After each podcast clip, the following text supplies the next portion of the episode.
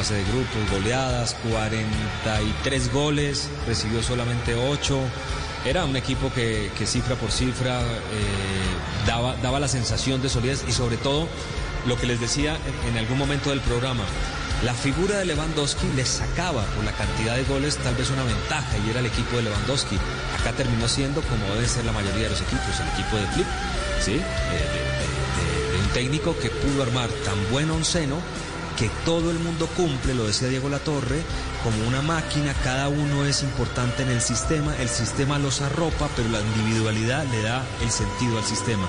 Y por eso vimos un equipo compacto que pudo haber, incluso le pudo haber empatado el partido porque el Paris Saint Germain también es un gran conjunto, pero está más hecho de, eh, con base en las individualidades. Si está finito Mbappé para definir, a lo mejor gana. O lo mismo con Neymar. Acá el equipo tiene Y- tantas variantes que te mete gol Coman, que fue el que ingresó a última hora y nos dio la gran sorpresa por ahí. Y Tito, un aplauso, nos ponemos de pie para el Bayern para el Múnich. fútbol, una grandísima noticia para el fútbol que haya ganado el Bayern de Múnich, porque si hubiera ganado el PSG estaríamos hablando del triunfo de los petrodólares, del dinero inyectado desde paraísos fiscales y el mensaje, de alguna manera, habrían ganado esos que dicen podemos construir un equipo a base de talonario y hacerlo todo a lo bestia. Y no, el fútbol es mucho más importante que eso y nos lo ha demostrado una máquina futbolística como es el Bayern de Múnich.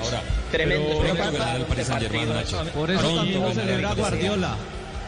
Perdón. Para que vean también un poco lo- que es la consecuencia del trabajo, si bien en el ranking UEFA que se toma en los últimos cinco años, la Liga Española y la Liga Premier siguen por encima de la Bundesliga, con esta victoria el Bayern Múnich se transforma en el equipo con mejor ranking, superando al Real Madrid de los últimos cinco años. Y subrayo superando al Real Madrid que ganó tres Champions.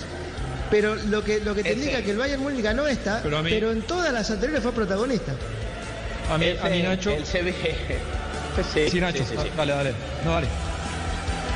No, le iba a decir que el Sevilla salvó un poco la honrilla española, eh, que seguramente al pobrece no sé cómo lo estaría viviendo, pero bueno, hace que en el ranking las cosas siguen bien. Y un último apunte, he estado viendo a- ahora mismo en plano de, de Mbappé y de Neymar. Se van a plantear muchas cosas. Esos chicos esta noche no van a dormir, pero sobre todo Mbappé va a empezar a pensar mucho en su futuro, en que quizás en este equipo Ya no lo va a llevar para sus aguas, no vaya estás queriendo convencer levantar- para que vaya al Real Madrid y que pueda ser aspirante a ganar la Champions en serio. A ver, bueno, Trae la orejona. Que es el sueño La pone- del Real Pero Madrid. también se tienen que Lo hemos- plantear- Lo hemos, comentado también aquí se tienen que veces. plantear o sea, su no es actualidad. ningún secreto. Es, es, el, es el absoluto. Pero, pero ¿saben lo que pasa, Madrid. muchachos?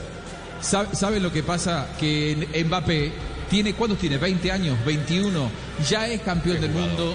Llegó a su primera final de Champions. Déjenlo que se curta un Sí. poco, de a poquito. Es Sí, larga su carrera. Él va a terminar ganando pero la Champions. Juanjo, pero y son no tres o no exclusivamente yendo al Real Madrid. Digo, me parece que tampoco es que está tan apurado de decir, bueno, mira, soy Neymar, quiero volver a ganar la Champions, si no me voy de aquí no la gano más. Me parece que Mbappé está claro que va a terminar saliendo de PSG en algún momento y tiene 20 años, 21, es un pibito que ya salió campeón del mundo. Para mí es más difícil ser campeón del mundo que campeón de la Champions por el simple motivo de que campeón de Champions hay todos los años y campeón del mundo hay uno cada cuatro, es decir, él lo más difícil ya lo logró y si se mantiene en la elite va a terminar dando con la Champions. El gesto de desconsuelo de Neymar es absoluto. Juanjo, pero Muchos viste, podrían viste- decir viste que lo fue a buscar, lo fue a buscar Leonardo. Lo fue a buscar Leonardo y, y lo hizo levantar porque el resto del equipo está eh, esperando Sí, la, la premiación. ¿Sabés lo que hacen muchos? ¿Sabés lo que hacen muchos de estos futbolistas eh, bastante egocéntricos, si se quiere? Se ponen tanto en la alegría como en el fracaso, en la victoria como en la derrota. Se ponen a un costado para que las cámaras lo, lo- lo- lo enfoquen exclusivamente a él. Y muchos dicen, viste, eh, demuestro mi desconsuelo solito, un costado. Ahí estaba Neymar y ahí lo fue a buscar Leonardo. ahora va Rummenigge Aparece Rummenigge y aparecen La las cara de autoridades, ¿no? La cara de Alkelaifi es para verla, ¿eh? Absolutamente del a con los acontecido. jugadores. Al que la IFI es el, es el morocho, ¿no? El moreno que vemos eh, subirse al estrado en este momento, Nacho. Sí, sí, sí, sí, efectivamente, es el, es el dueño del PSG, es el hombre que llegó hace nueve temporadas hizo la inyección económica y se ha gastado 1.300 millones de euros en estos nueve años. Y como no entiende nada de fútbol, por ahí lo echa a Tuchel ahora. Tenemos, Pero no tenemos un rato echarlo. largo para seguir hablando porque nos quedamos hasta las 5 de la tarde cuando llegue eh, el gran Jorge Alfredo Vargas con la tardeada. Vamos a hacer el empalme, vamos a analizar. Vamos contando también ahora que están haciendo eh, subir al árbitro del encuentro. Lo aplauden los jugadores de, A otro equipo, de Bayern Múnich equipo, al italiano. Daniele Ahora sí. Orsato, claro. Bueno, entre otras cosas hay que decir que probablemente lo aplaudieran porque no marcaron la del VAR, ¿no? Que era un claro penal sobre Mbappé. ¿Eh? Eh, bueno, ahí está. Le, le- le entregan las medallas a Orsato, a sus asistentes y al grupo de árbitros del VAR. Está Karl-Heinz Rummenigge, está el presidente Igual, de la UEFA. Juanjo, Seferín. Sí, bueno, Rummenigge que se bueno empieza a despedir del Bayern, ¿eh? Que la UEFA terminó haciendo una gran Champions en medio de las dificultades. Tuvieron la cabeza para tomar una gran decisión, renunciar a partidos y jugársela por la calidad y por la salud de estos muchachos, de ir a jugar a una sola plaza donde había un par de estadios muy buenos y armaron una linda Champions. La verdad, lindo partido, acuerdo, dos Tito. grandes equipos, te gustará el Y uno o el otro. no es, para no es un modelo trasladable a la Libertadores. Esto es importante marcarlo porque ya mucha gente mm, de manera apresurada y sin haber eh, analizado demasiado el panorama decía, bueno, eh, ¿por qué no se hace lo mismo en la Libertadores? La Libertadores tiene todavía 32 equipos. No tenía definido tan, tan claro el panorama como la Champions o como la UEFA. Es por eso que todavía la Libertadores, al haberse jugado solamente dos partidos de fase de grupos, no se puede emular aquel modelo. Es por eso que eh, eh, no, son, no son comparables las situaciones de uno y del otro. Ojalá la Libertadores pueda finalizar la fase de grupos y quizá, y quizá, vaya uno a saber, pueda emularse este, este modelo en, en caso de necesidad. Ojalá que no. Oj- Ojalá que cuando la Libertadores vuelva a la actividad podamos hablar de una situación absolutamente controlada en, la, en el continente sudamericano y entonces eh, no sea necesario un recurso como el que tuvo que, que- que utilizar la UEFA. De, de acuerdo, Juanjo, con lo que decía Tito, yo, yo quería resaltar que, pues a mí personalmente me, me da gusto los últimos dos campeones de, de la Champions, el Liverpool y, el, y, este Bayern, que creo que en cada edición fueron los mejores. Y si uno traza un paralelo entre los dos, encuentra equipos muy completos, del arquero al 9, eh, muy interesantes, técnicos, con una mitad de la cancha que, que no fue millonaria, con jugadores que antes nadie conocía como Wagnaldum, como Gnabry, como eh, el propio Henderson, pero terminan siendo los mejores mediocampos de, de cada edición de la Champions. Y además, para que vayan aprendiendo Madrid, Barça y los demás, equipos físicamente 100 puntos, 100 puntos, eh, que te pasan por encima, entonces eh, habrá que estar físicamente 100 puntos porque con el talento no es suficiente.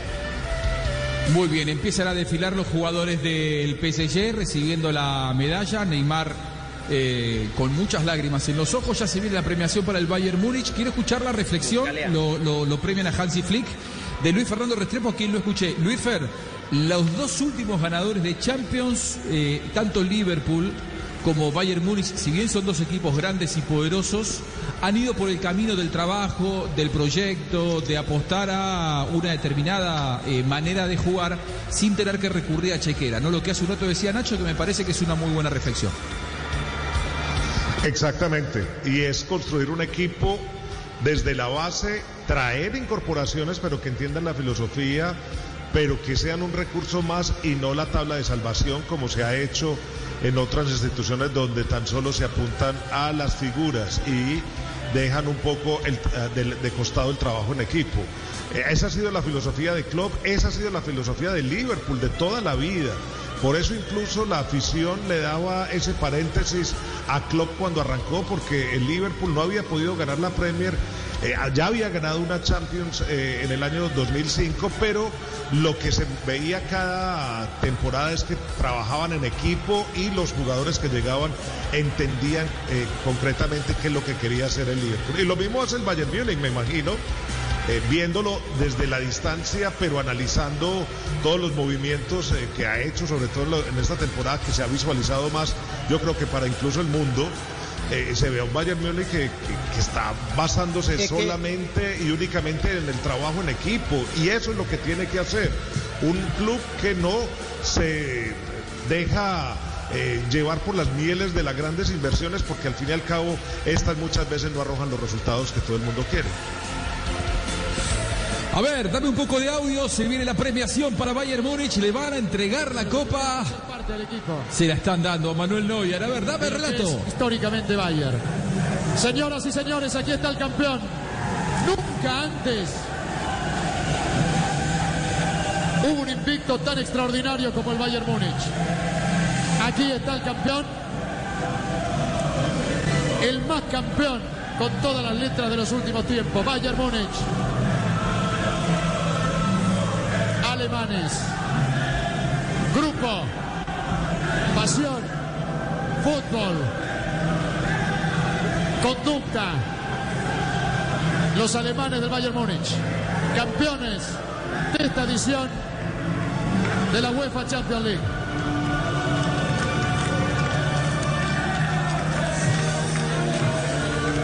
La levanta Thiago Alcántara. Querido Diego. Le entrega la copa Manuel Neuer a Alcántara. Aquí hay algunos jugadores que fueron campeones del mundo a nivel de selecciones en el último Mundial de Rusia. Otros que han sido campeones con la selección de Alemania. Hay muchas estadísticas para ir repasando con todos ustedes. Algunos comentarios y me interesa mucho la reflexión de Ezequiel ahora que pasaron las primeras emociones post eh, consagración. Consideraciones de lo que vos has visto, de los dirigentes, de los futbolistas, de la escuela alemana, de la escuela del Bayern Múnich, conquistando una nueva Champions, Ezequiel. No, yo, yo le- les insisto, me parece que esto es un trabajo de, de largo plazo. Eh, no quiere decir que esto se haya eh, ganado porque fue mejor que otros años. Yo creo que todos los años más o menos han trabajado igual.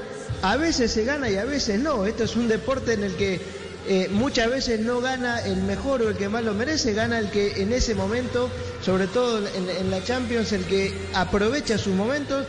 Esta vez le tocó al Bayern Múnich, como te decía, me parece que armó un equipo que puede, no sé si dominar, pero competir seriamente en Europa en, en los próximos, en el próximo lustro. Y me parece que muchos de esos grandes rivales están en proceso de refundación. Entonces, veremos si el Bayern Múnich puede tomar alguna ventaja de esto, de esta situación con la que va a enfrentar los próximos años. Ahora voy a decir Y la algo, Supercopa Juanjo. de Europa, sí, Luis Fer, ya voy contigo. La Supercopa de Europa tiene rivales, tiene fecha y tiene sede, Sebastián. Sí, señor, será el Puskas Arena en Budapest, en Hungría, el 24 de septiembre, Sevilla ante el Bayern Múnich a partido único, que es de- desde 1998. No se ha enfrentado un alemán y un español, sí lo hicieron anteriormente, la más reciente de ellas, en 1992, Barcelona, Werder Bremen. Luis Fernando Restrepo es otra de las voces de Estadio Blue. Hombre, me pregunto qué estará pensando Pep, ¿no? Ahora el Bayern Múnich levanta la Champions disfruta, con ¿no? el Bayern Múnich. ¿No? Cosa que nunca Lo, pudo. lo- lo- lo disfruta Tuvo Nacho, lo disfruta recursos. Luis Fer. No, pregunto, no, yo tan solo hago preguntas, preguntas. Tuvo los mismos recursos. ¿Qué tiene, Y- qué tiene de Guardiola este, este equipo, Ezequiel? ¿Qué, qué tiene de qué, perdón? De Guardiola, por lo que dice Luis Fer, digo. ¿Hay algo que haya traído de la etapa de. Guardiola? Este Ah, hay algunos jugadores como Tiago, que fue su obsesión, era Tiago o nadie. Eh, Yo creo que. Sí, Kimi. eh, que que No, él pero, también pero lo sabe que lateral, ese, que después déjame meter la cucharada en la parte táctica. Sí, lo que hablamos como una debilidad. Guardiola rompió el récord de ser el campeón de la Bundesliga y el equipo que jugaba más lejos de la línea de su arquero. Jugaba casi a 50 metros y este equipo conserva eso. Eso lo dejó en Guardiola. Sí, pero, eso me pero parece fue- que es un regalo. Yo, yo creo que la, la audacia ofensiva que se, se la trajo a toda Alemania. Los alemanes juegan así y antes jugaban con, con un arquero atajador, con cuatro centrales, con un tanque. Pero el estilo futbolístico este me parece más alemán. no- me parece que volvió Sí, más a las fuentes, al fútbol alemán. directo, más físico eh, y a mucha más velocidad. Este es un, e- este es un equipo que es mucho más eh, eh, vertical que horizontal. Eh, es un equipo que se basa más en la desconexión del mediocampo que en eh, eh, aplicar una posesión y una posición para hacer superioridad numérica. Se me está devolviendo el audio, no sé, me imagino que es mi teléfono que está teniendo muchos problemas. Pero este eh, Son mis el hackers, juego es este. muy diferente. He enviado a una legión de hackers absolutamente indignados con Restrepo Me, me siento a que abusado toqueteen su móvil, Me siento el abusado wifi de su casa Nacho. y no pueda entrar. Nacho, dile, dile que construiste un servicio técnico y descubriste cuáles eran las debilidades de Luis. No, No, pero no. muchacho, Eh, eh, y lo malo es que son, son cinco hinchas del Real Madrid los que le están haciendo el servicio. no, pero. Oye, por cierto, una cosa, déjeme cosa, señalar. Dos datos, dos datos tremendos. El Barça le va a tener que pagar 5 millones de euros a es Coutinho por haber ganado la Champions con el Bayern.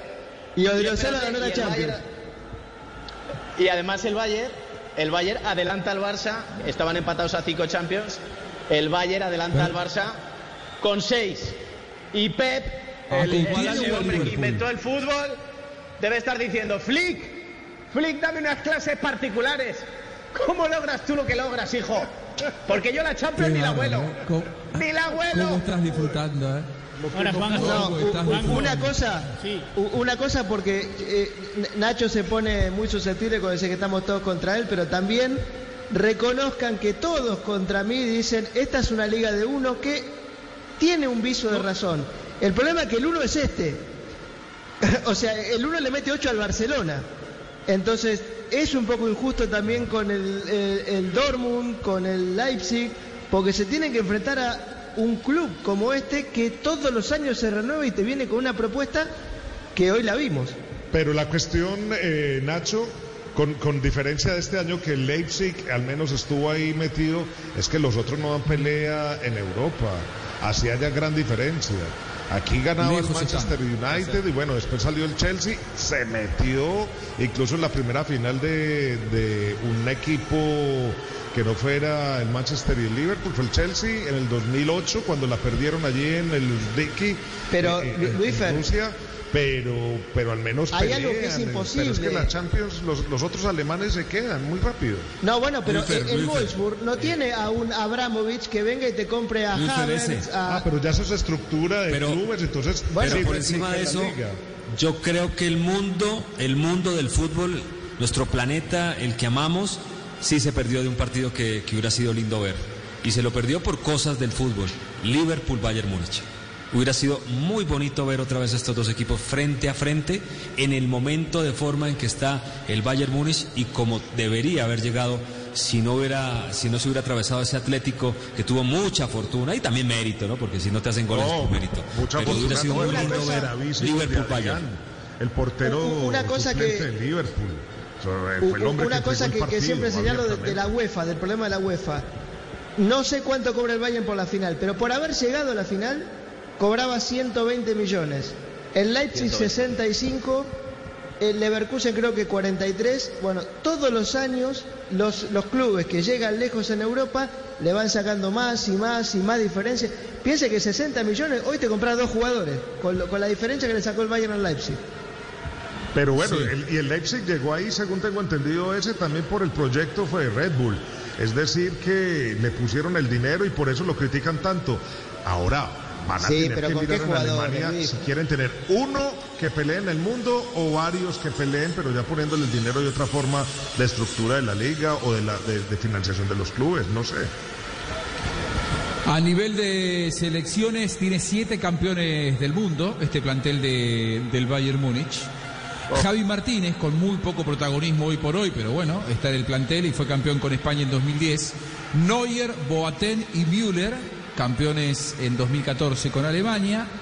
Y tres eh, franceses, Rafael Hernández, Pavar y Tolizo, eh, con la selección de Francia en Rusia 2018. Del otro lado, Mbappé y Kimpembe eran los campeones del mundo que hoy se fueron derrotados del el estadio Daluz. Muy bien, Alfonso Davis pudo haber sido el primer jugador eh, canadiense en haber conquistado la, la- la- la Champions. Bueno, de hecho lo, lo- lo terminó siendo. Había un canadiense que anteriormente conquistó la Champions, pero que era nacionalizado inglés, Luis Fer. Owen Hargraves. ¿eh? que ganó la Champions dos veces, con Bayern Múnich en 2001 y con el United en el 2008. Él nació en Canadá, pero se nacionalizó inglés. En, en este momento la, la MLS, eh, que normalmente son, digamos, son, son muy buenos para las relaciones, eh, acaban de poner un, un trino, un tweet felicitando a Alfonso Davis desde la cuenta oficial de la, de la Liga de los Estados Unidos, evidentemente por su paso por el Vancouver y por lo que representa para, para el fútbol de Estados Unidos y de Canadá la presencia de Alfonso Davis en la, en la final. No. no, y la historia de que, de que Stoichkov le marca al presidente del Barcelona, mira que hay un chico que juega acá en los Estados Unidos en la liga, la MLS, síganlo, y que digan que no, que porque es canadiense. Ah, y la historia, Y, y- y pues, la, y la eso- historia, eso Tito, marca la- la historia, Tito, además, eh, eh, la Increíble. novia, la novia de, de Alfonso Davis juega el fútbol también. En el eh, PSG. En el PSG. Se, eh, es selección de Canadá como él, fue campeón de Estados Unidos, fue campeona de Estados Unidos como eh, eh, parte de su, carrera, se fueron los dos a Europa al mismo tiempo, ella se fue al París, él se fue al Bayern, eh, ella está jugando la Champions con el Paris Saint Germain, así que la verdad es que le va muy bien al hombre eh, en todos los sentidos. Y pensar que en este equipo, Sebastián, podría estar James Rodríguez. Sí, Juanjo, eh, más de uno dirá, no, qué, qué- qué ventajista es usted, pero yo creo que es imposible hoy que no hablemos de, de James Rodríguez. Uno, por supuesto, respeta el tema familiar o personal que él habrá tenido y ha expuesto sus motivos de por qué no se acopló a, a, Múnich, cosa que nos ha contado ese, pero por encima de eso, hoy vemos que James, por motivos futbolísticos, se quiso ir de un equipo que lo quería y que un equipo que hoy es el mejor del mundo levanta el triplete y en el que no sabemos si hubiera podido tener, eh, no sé si un rol protagonista, pero al menos James sí podía haber sido el- el- un jugador suplente importante. eh, pero bueno, James se quiso ir. eh, la temporada dice es que no contó para Zidane, no terminó jugando y hoy el equipo en el que no quiso estar, pues es el mejor del mundo y campeón de Europa. yo no entendí la, la- la entrevista de James, porque inclusive no, no creo que haya sido esa la razón, ¿no? o sea, y no tener ninguna necesidad de decir me quise Pero ir lo- porque hacía frío o porque no entendí el idioma. Pero Me tú lo parece que hubo otra razón. Sí, ya sé, pero que, que sufría el frío lo sufría, pero tampoco que, No, eh, ese, lo que se ve es que James Rodríguez está muy mal asesorado, muy mal asesorado en estos momentos, mal. asesorado desde que tiró eh, la piedra ante la pared de cristal cuando dijo que, se, que no lo convocaran más y luego salir a cuentagotas a dar entrevistas. eh, primero con la de Ferdinand echándole toda la basura a Zidane y luego en la de este señor mexicano eh, que pues Javi. cosas que se nota ahí mismo que, que está sin asesoría. ¿sabéis Una nota que la levantaron acá y no la de- entiende nadie, Sin que ¿eh? sirva de precedente. Sí. Sí, que sirva de precedente, estoy en la línea de, de mi querido Restre, eh, sobre todo porque hay una cosa que pasa con James siempre que habla. Nunca hace ni un atisbo de autocrítica. O sea, la culpa siempre es externa, la culpa siempre es de los demás. Yo este año estaba en muy buen estado físico, pero los que me tenían que poner no me ponen. Y ese ha sido su tónica durante los últimos años, con lo cual coincido en que ese entorno, que es el que a veces cuando vives en una posición de deportista de élite y la gente te dice lo que quiere escuchar, los que están más cerca, el entorno, tu familia, los que te quieren bien de verdad, son los que te tienen que decir la verdad. Y te tienen que decir, te estás equivocando en esto y en aquello, como hacen nuestros padres o nuestros hermanos o nuestros tíos o la gente que nos quiere de verdad con nosotros, ¿no? Y me parece que esa falta total de autocrítica es la que le ha metido en un bucle a un futbolista que futbolísticamente va sobrado. Esa es la gran rabia que nos da a todos.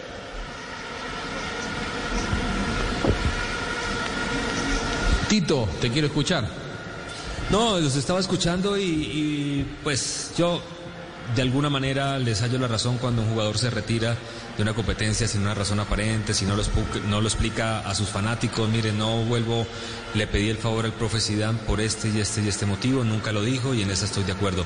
Pero, pero también si, si James se sintió bien, como lo vimos, que no tuvo lesiones, un golpe en la cadera en un partido de copa, del resto estuvo muy bien y no lo pusieron, también sería un hipócrita si no lo dice y estaría diciendo mentiras. Yo estuve bien, eh, y el señor Zidane no me puso y estaba en todo su derecho de ponerlo o no ponerme. Yo sigo fuerte, le dijo a este muchacho eh, mexicano, yo sigo muy fuerte, fue un año de aprendizaje, me tocó vivir un momento en que no me tenían en cuenta, fui la última opción, pero eh, estoy fuerte y voy a demostrar y seguramente va a tener en estos años, las próximas temporadas, demostrarle a Zidane que se equivocó. Vamos a ver si es capaz, pero va a ser muy difícil si renuncia en los momentos ¿Pero qué difíciles. tipo? El, el problema Pero lo decíamos en el a eso pensar también. Decíamos que en el Bayern iba a demostrarlo. deportivos. que Lo demostró, lo demostró. Primer año de James en el Bayern fue espectacular. Es más, Sí, acá el Ezequiel resto- sabe ¿hace y tiene la noticia. el primer año de James? Si no se quedó en el ¿Hace Bayern fue porque no el quiso. primer año de James? ¿Hace cuánto? Pues, ¿Cuatro años? sí, de- No, eh, hace un año y medio fue el mejor jugador Sí, el- en marzo Tuvo de chispazos. 2019. Por Fue el eso, mejor en un jugador mes. en el mes en que En- le quitan eh, la ventaja al Dortmund. Por eso, pero Fue muy mes. importante ese mes. ¿Se acuerda que marcó Ah, creo que un igual, Eh, Tito, pero de los si es que últimos cuatro no, no, años, muy poco para él, bueno, fue sí, un gran- bueno. Eh, eh, lo, A ver, lo- lo eligieron vamos los, los periodistas de, el... de a uno y los escuchamos a todos. A- a- a- ahí voy, como se dice, vamos con Nacho que quería hablar y no, no, no entraba. Dale, Nacho. No, que ese, que ese es precisamente el tema, Tito. Si, si las características futbolísticas de James Rodríguez, yo creo que no las discutimos prácticamente ninguno. Y luego, que es verdad que, que empezó bien en el, en el Bayern, estamos de acuerdo, aunque yo creo que no al nivel de aquel primer año que nos dejó boquiabiertos a todos en el Real Madrid.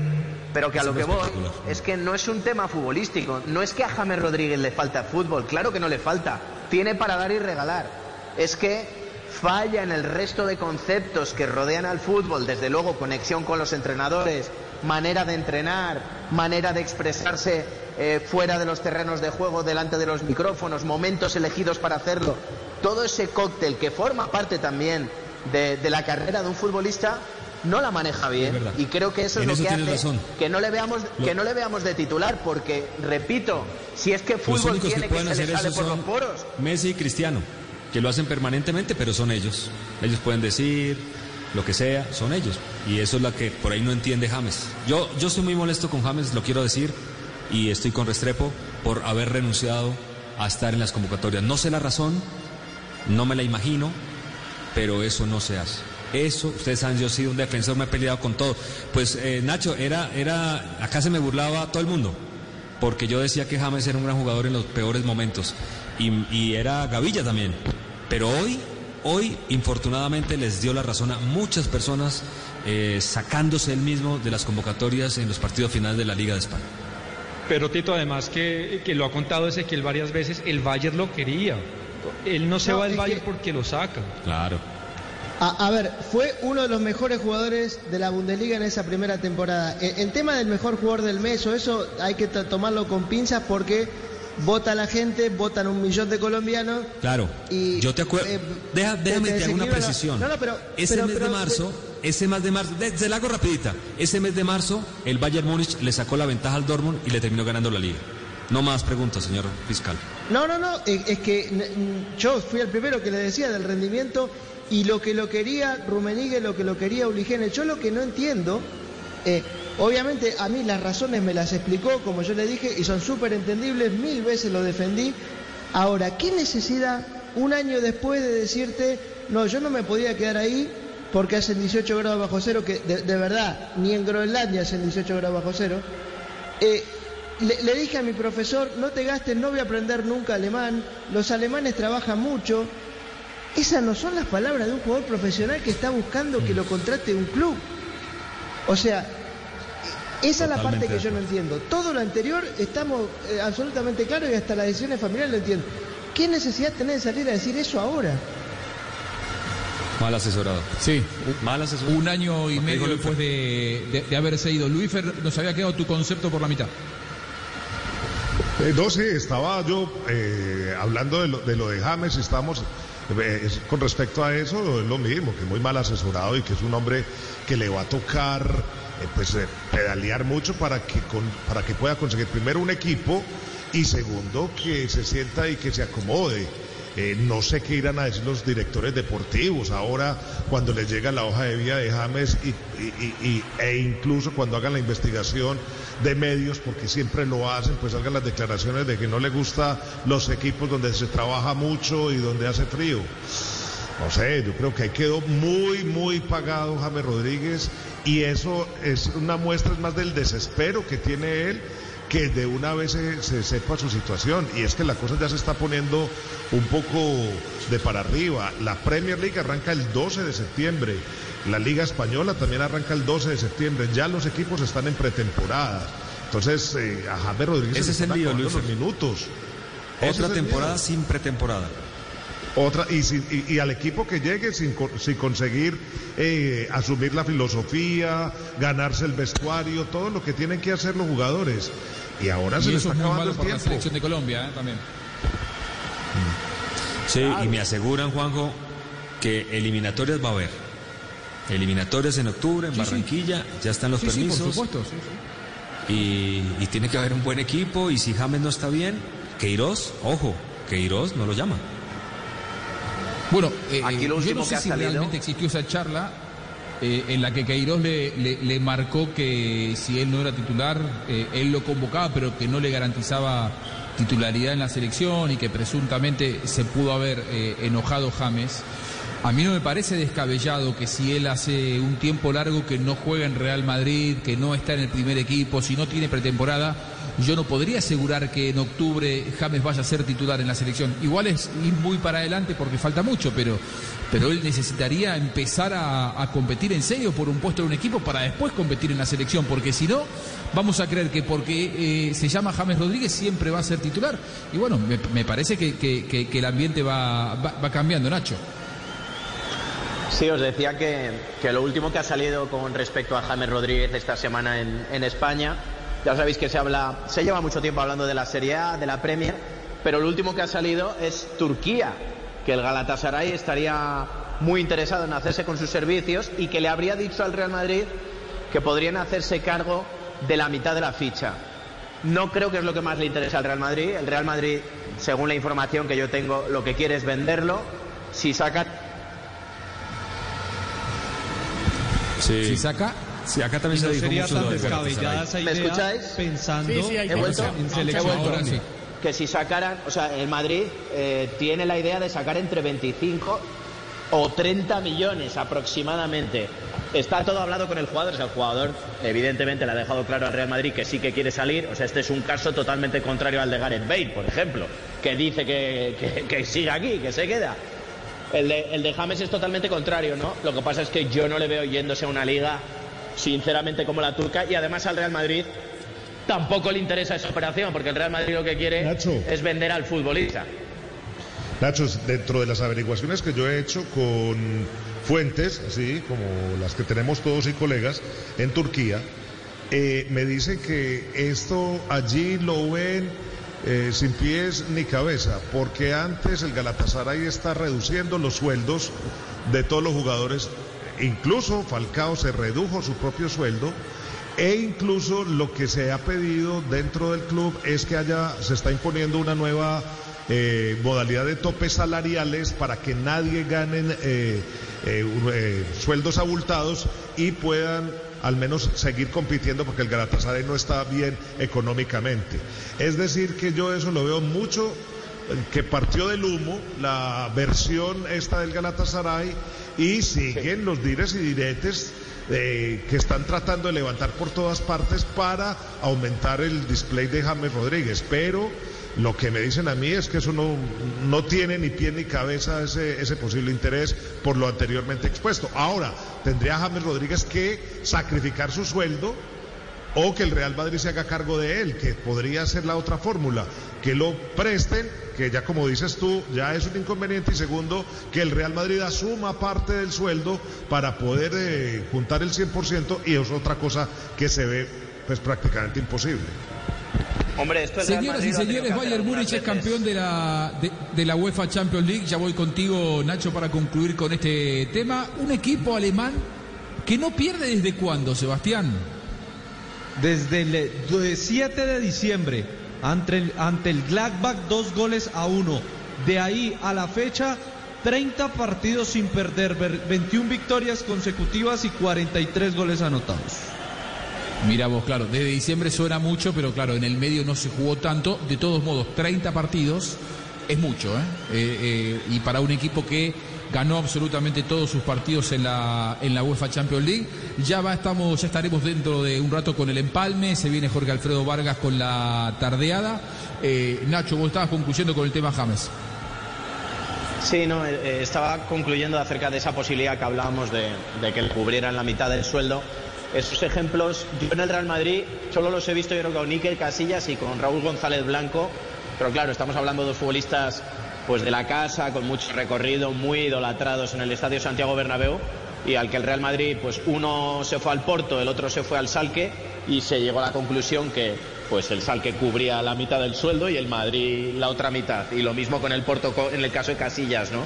Pero en este caso yo creo que es la ultimísima de las opciones, además sumándome a, a lo que cuenta Restre que eh, es mucho humo lo que dicen desde, desde Turquía y yo creo que vamos, es la, la o sea, eso no lo vamos a ver.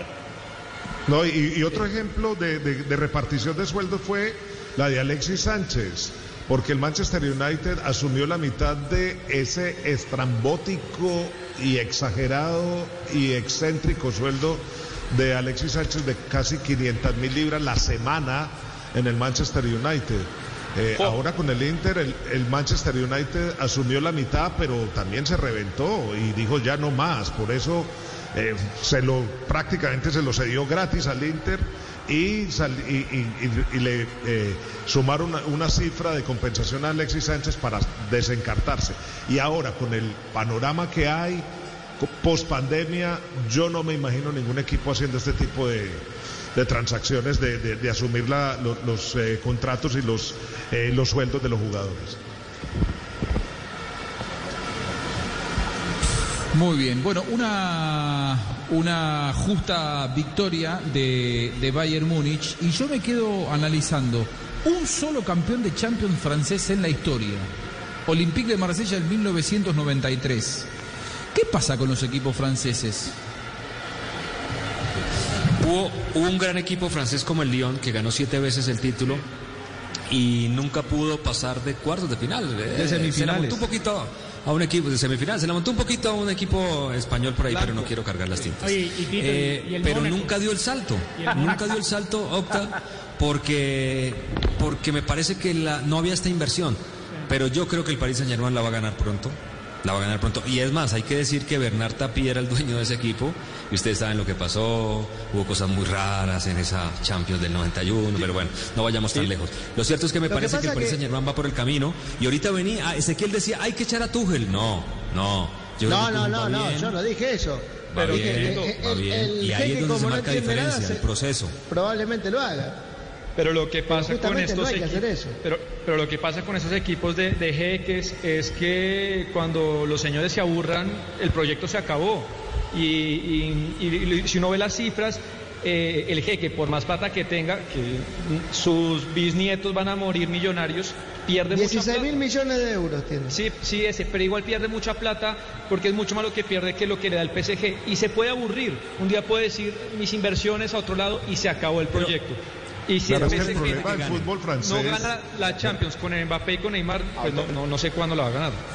No, tiene toda la razón, Sebas. Y el problema del fútbol francés, Juanjo, es que, a diferencia de Alemania, donde es un trabajo más comunitario de cada club, donde es un, eh, un trabajo de verdaderos clubes eh, que se eh, buscan la mejor forma de financiación, pero dentro de la comunidad, en Francia existe mucho todavía la filosofía del Mesías, del hombre que llega a poner el dinero del club. Así funciona en el Mónaco, así funciona en el Lille. El Lille es un grupo que incluso también tiene algunos intereses, creo que en Colombia con Millonarios, pero también son hombres que ponen el dinero y que en cualquier momento se retiran. El, el Lens, el Lille, el, el, el, eh, Guigon, son de, de, de, de- de, eh, ¿cómo se decía esto en Colombia? De, de los hombres que ponen el dinero. De mecenas, eso, son de mecenas, de gente que llega y pone el dinero y de un momento a otro se retiran. Entonces los clubes son muy, son muy incipientes, los clubes no tienen verdaderas estructuras. El único es el PSG. Es el gra- y el Mónaco que tiene también algo de estructura, pero de resto de ahí para abajo Lyon. Bueno, y el León, pero, es que, tampoco. mira, a eso- Pero no son Tampoco vamos a decir que puede competir el resto de Europa. Explicabais muy bien lo de, lo de que se puedan cansar del juguetito. Aquí lo hemos vivido a otro nivel económico, pero lo hemos vivido con el Málaga. Al Málaga llegó también un jeque que decía que venía, acordaros, metió al Málaga en Champions, el Málaga hizo una Champions espectacular, tenía a Valdís, Delroy, a Isco, montó un equipazo, se empezó a aburrir, al año siguiente en Liga no le fue muy bien, empezó a El Valencia, Nacho, el allá. Valencia.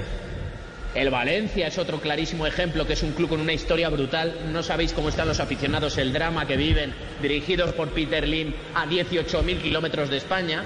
Entonces, ese es el gran problema. Que estos mecenas que llegan de vez en cuando, no, estos no son mecenas, porque los mecenas es un poco más con ánimo de, eh, bueno, ¿cómo diríamos? De que se expanda el fútbol. De arriesgar su platica y- por el juego. y- En cambio, estos Exacto, son es que- inversionistas kamikazes que llegan a buscar eh, es. eh, generar más capital. El, el- el que estuvo más cerca, pues, eh, más allá del Paris Saint Germain, que, que hoy la perdió por 1 a 0, fue, fue el Mónaco en aquella vez en, en 2004, ¿no? El equipo de Sí. Contra el Porto. Contra el Porto. Exacto. Y que tenía pues a, a Patricio Durá, 2003. A Hugo Ibarra, a Bernardi. Cuatro. Ese, 2004, cuando, cuando perdieron ahí el, en- frente al Porto 13 a 0. De Ahora, Deco que y Morientes compañía. eliminó, Morientes eliminó al Madrid Al con sus Real, goles en la claro, ida y en la vuelta. Morientes. Mourinho, Por Y a eso- partir de ahí el Real Madrid Mourinho contra metió la, metió la cláusula de que los ex intentaban meter en los contratos la cláusula de no enfrentarse a los tipos que La ley del miedo. Porque luego, La exacto, miedo, la ley, la ley del, del cagazo, ¿no? Que decían por ahí. Y, y a veces se cumple y a veces no, pero en este caso se cumplió, pero vamos, Eh, eh, Nacho y Juanjo, miren, acaba de, de poner un, un tuit eh, Paolo Futre. Dice lo siguiente, me comentan, es muy bueno, muy bueno, me comentan que el mejor de la final y de toda la competición fue el colegiado Daniel Orsato. Primer y único árbitro en la historia de la Champions en pitar un penal y en expulsar a un jugador blanco en el Bernabéu. Ahí está, ¿vieron? Lo de Sergio Ramos. No, te digo, yo lo conozco, conozco a Paulo muy bien, le he entrevistado varias veces. Es un tipo absolutamente del Atlético, genial. Sí, muy, no, o sea, furibundamente del Atlético de Madrid y furibundamente antimadridista, pero no sabéis hasta qué puntos. Pero un tipo divertido de verdad Como- y al que yo diría que lo tengo entre entre mis amigos, a pesar de su antimadridismo, pero eh, de verdad que es un tío muy ser. divertido. Como el mío, según Nacho, ¿no? Sí, Como cualquier ser. Bueno, de pero- bien. No, no, re- no, Diferentes. re- no, no, no, no, no. La verdad es que tú tienes un nivel alto, pero no llegas al de Pablo. Ah, bueno, gracias, muchas gracias. no, estoy bromeando, estoy bromeando. Oiga, eh, Bueno, muy eh, bien. Tuchel es el único que pierde y salta en una pata, ¿no? Ah, No, pero estaba Tito, viendo aquí. Tito, Yo, yo le iba a pro- proponer a ustedes el tema. Ah, Hubo un penalti que no se lo pitaron a Mbappé. Eso fue penalti, señoras y señores. Cierto. Eso Lo que fue. pasa es que con esa campaña del Bayern. Eso Yo sigo pensando, yo sigo es pensando una cosa, eh, Tito, yo sigo pensando una cosa, me parece en serio realmente absurdo terminar con Chupomotin de 9, que además ya confirmó que no va a renovar y no va a seguir en el club, y dejar a Icardi en el banco. O sea, la verdad es, es, es absurdo. Así sea, habrá hecho? Los, exacto, Y sacar a Di María. así sea los, y sacar a Di María, bueno, pero, pero después metes a Chupomotin a jugar arriba, de 9, metido ahí, y con Icardi en el banco. Algo pasó, o yo no entiendo, o, o no sé. Eh, pero por más de que haya, que haya perdido el puesto, que haya cambiado y todo, en el partido más importante de la historia del club, eh, un tipo de esa jerarquía, eh, ni siquiera uno, o sea, no, no, no lo entiendo, lo del Chupomotin faltando tampoco para, para jugar, que no juegue Icardi. Mira, yo, eh, a, a ver, Tuchel es un tipo muy difícil en su trato que no soporta, por ejemplo, él lo tenía montado a Dembélé y muchas veces eh, el, el Borussia Dortmund tenía que informar que Dembélé estaba lesionado y en realidad lo suspendía porque lo tenía harto. Y yo, conociendo también lo- los modos de Icardi y de su entorno, a mí no me extrañaría que esté harto de Icardi y que no lo tenga en cuenta. ¿eh? Sí, igual más allá de los modos, ustedes vieron, todos vimos el partido. Eh, Jugó muy el mal. último en el que fue titular Dembélé fue con eh, Atalanta, eh, Dembélé, eh, Icardi. Icardi. Un desastre. Porque además que Icardi no es por hacer leña del árbol caído, no porque hoy no jugó, no porque hoy perdió su equipo. Icardi es eso, ¿eh? Icardi, cuando uno ve sus números en un equipo que funciona, decís, ah, mirá cuántos goles hace. Ahora, a Icardi le tenés que dar para que haga los goles de goleador, los goles de nueve.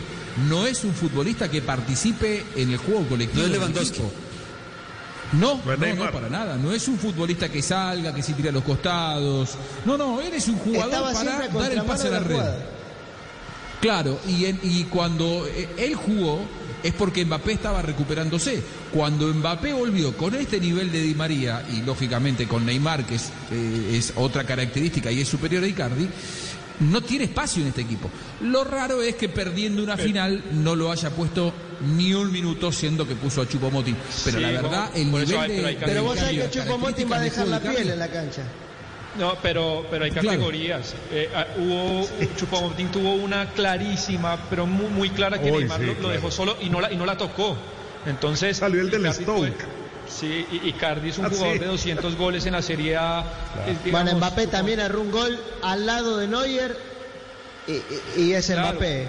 Claro, pero vas perdiendo la, ese la Champions y, y entre Icardi y Chupomotín hay 3, 4 escalones. Eh, eh, Sí, sí, es- es- fue extraño, fue extraño. Ahora, yo quiero hacer otra pregunta, si me lo permite, el señor coordinador y director de este programa. Adelante, llegue señor, por favor. El enfalde. Me encantó este formato, debería seguir así, que no regresemos al partido de Dos ida y votos vuelta. ahí, por Eso favor. de los el de los 180 minutos, eso es que los partidos son de 180 minutos, eso no existe. Esto es la esencia, esto es el fútbol. A esto es lo que todo el mundo le debería La apuntar. Champions No ha Mundial. sido más emocionante esta quitas. Champions que todas las otras. Pero chicos, pero Restre, se lo quitamos a los aficionados también, ¿eh? Se lo Claro. estamos quitando a No, los porque termina porque siendo como tendrías- un Ya mundial. nosotros. Tendrías que No, buscar sedes, sedes neutrales. Siempre. Ya no Ah, puedes no, ver no, lógico. ese Como el aficionado, mundial de esos, clubes que se va a hacer. esos 90.000 del Camp Nou o esos 80.000 del Bernabéu. pero Nacho, quieren ver entonces, a su madre esta- en este un partido. formato Entonces va- empieza- va- vamos a tener que hacer el mundial entonces en todos los países. No, No, porque el mundial es diferente. Champions es el máximo torneo continental No, de clubes. Pero el mundial es diferente. Los clubes tienen sedes. El mundial no. Claro, pero, pero Entonces, la próxima final es el Madrid. Tienes que Ah, pero- gastarte un, un dinero para estar 10 días en un lugar. Bueno, pero termina no. siendo un tema de, de Y otra cosa de importante, el mundial toda la vida se ha jugado así y la, La Champions, Champions no. la hemos jugado La así próxima pues, final por la es en desgracia de la pandemia, pero quiero decir, Y pierde la. pierde- Estambul tiene este cinco estadios de primer nivel, No, puede hacer esto perfectamente. pierdes el hecho de ir a, a jugar a la, a la cancha del rival y a. Y, a, y, a- y a- Y No, menos partidos, ¿eh? Apenas vean los números, hay menos partidos. La plata. No, tiene menos partidos, pero le eso. pueden sacar más lucro en la de venta de los derechos. De Son más caros, menos claro. Apenas boletas, vean las cifras. entradas. de lo que van a ganar por un torneo de este estilo en cualquier parte de Europa, eso sí, yo sería no irse a Arabia ni a China por plata, sino que sea en el mismo Europa, vean los eh, beneficios económicos que tienen, lo aprueban. No, y que no sea en una ahora- sola ciudad, puede ser en un solo país con diferentes sedes. Como se estaba pensando eh, Es lo hacer mismo, es ahora la Euro sí va a ser en 12 países. lo o mismo. sea, Como la Europa League. eso- No, pero un, un momento, pensar que recortarle 14, 16 partidos, no he hecho la suma, pero serán por lo menos eso a la Champions, por supuesto que se No, pierde porque se dinero. jugaría la primera fase. Por supuesto que se pierde fase pues como era la se- primera Desde fase cuartos. igual. Igual, desde cuartos. Claro, Es que la- desde cuartos, en la cuartos primera para un fase- país y listo. es- La es primera mucho dinero fase que es un despropósito. La mayoría de los grupos están definidos en la cuarta fecha. Esto de que clasifiquen tantos equipos, lo Bueno, mismo que así, mundial es así en todas las tantos- competencias. Quieren matar la. Champions. Ahora, muchachos, muchachos, eh, eh, hago un pequeño inciso en todo esto. Las imágenes que se están viendo, no sé si ustedes están pudiendo verlo en su tele- sus televisores, desde París son alarmantes. ¿eh? Hay, hay muchos incidentes en la calle, en la puerta del Parque de los Príncipes. Mucha gente a esta hora, estamos de madrugada, imagino que allá deben ser ya cerca de las 12 de la noche, ¿no? En, Sí. en- en la capital. Sí, van a- faltan 12 francesa. minutos para las 12 de la noche en París. O sea, por, un- por un lado. Mucha gente lo de París, desconcentrándose, gases lacrimógenos, hay peleas, realmente es grave lo que se está, Está, viviendo está ahí. lo, de, lo de París en este momento y en Marsella, aunque parezca insólito, salió la gente a celebrar que el París perdió. Y hay No. una fiesta en Marsella con fuegos artificiales, con la gente en la calle que la policía no puede controlar. Entonces hay un foco en Marsella y un foco en París, evidentemente dado también por la, eh, por la forma en cómo los franceses han manejado el, el tema de la pandemia, que han dejado muchas libertades en las últimas semanas. Ahora se les vino la gente a la calle y no, no la han podido controlar. No, Muy diré bien. por ¿Y cómo se vive que- eh, est- estos rebrotes en, en Madrid, por ejemplo? Sé que hay rebrotes de la, de la cuarentena. ¿No, ¿No es peligroso estar tanta gente en la calle en este momento en París? Porque tengo entendido que en Europa ha habido varios rebrotes, Nacho. Sí. Están abriendo, están habiendo rebrotes, no solamente en Madrid, sino en toda España.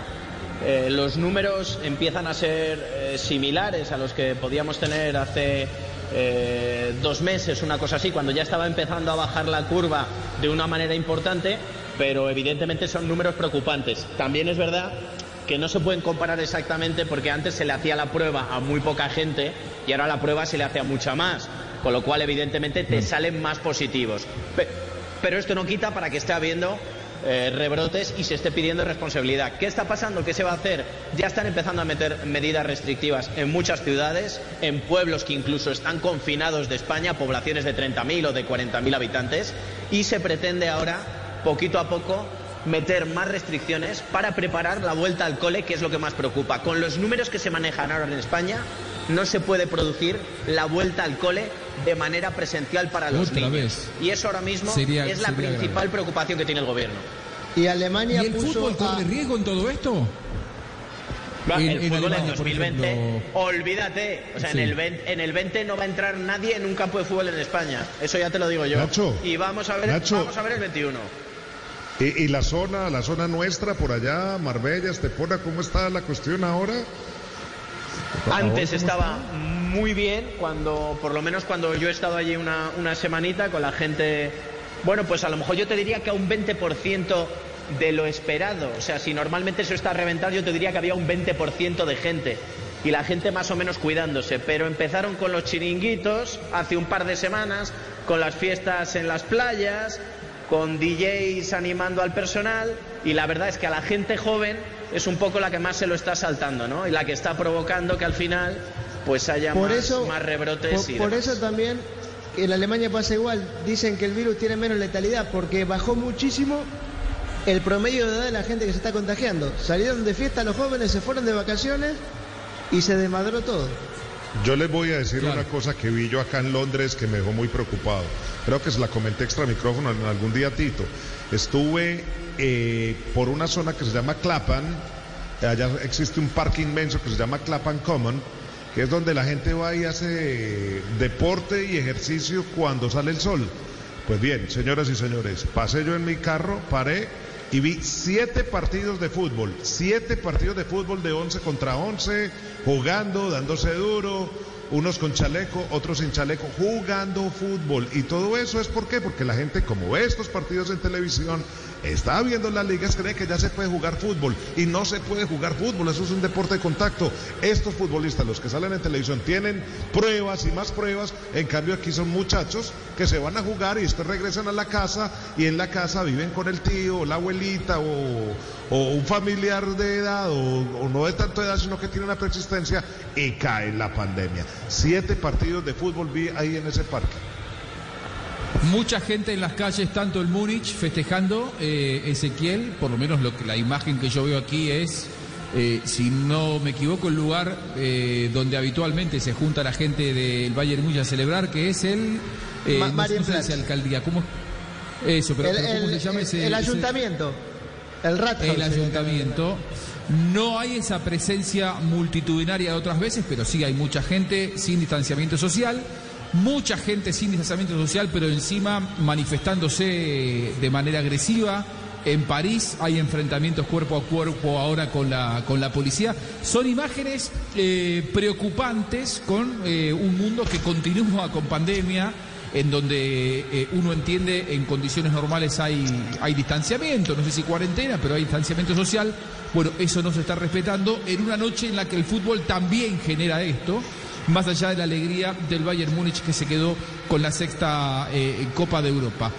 Eh, ¿Algún dato Ahora, que se me esté Juanjo, escapando? No- Juanjo. Ahí estamos, sí. Linda historia la de Coman, ¿no? Porque eh, Coman y el padre de Coman son hinchas del Paris Saint Germain. Eh, hizo todas la- las categorías inferiores en el club. Fue el jugador más joven en la historia en debutar con la camiseta del Paris Saint Germain con Una 16 cosa de años. Y le toca a él hacerle el gol al equipo de sus No, amores. O sea, iba a la cancha desde los 8 Jota. años a ver al, al Paris Saint Germain. Y llega, y llega gratis a la Juventus y, y si su carrera de pronto no ha sido lo mejor que, que se ha podido es por una cantidad de lesiones en el tobillo, dos o tres operaciones en el tobillo, pero es un jugador fantástico.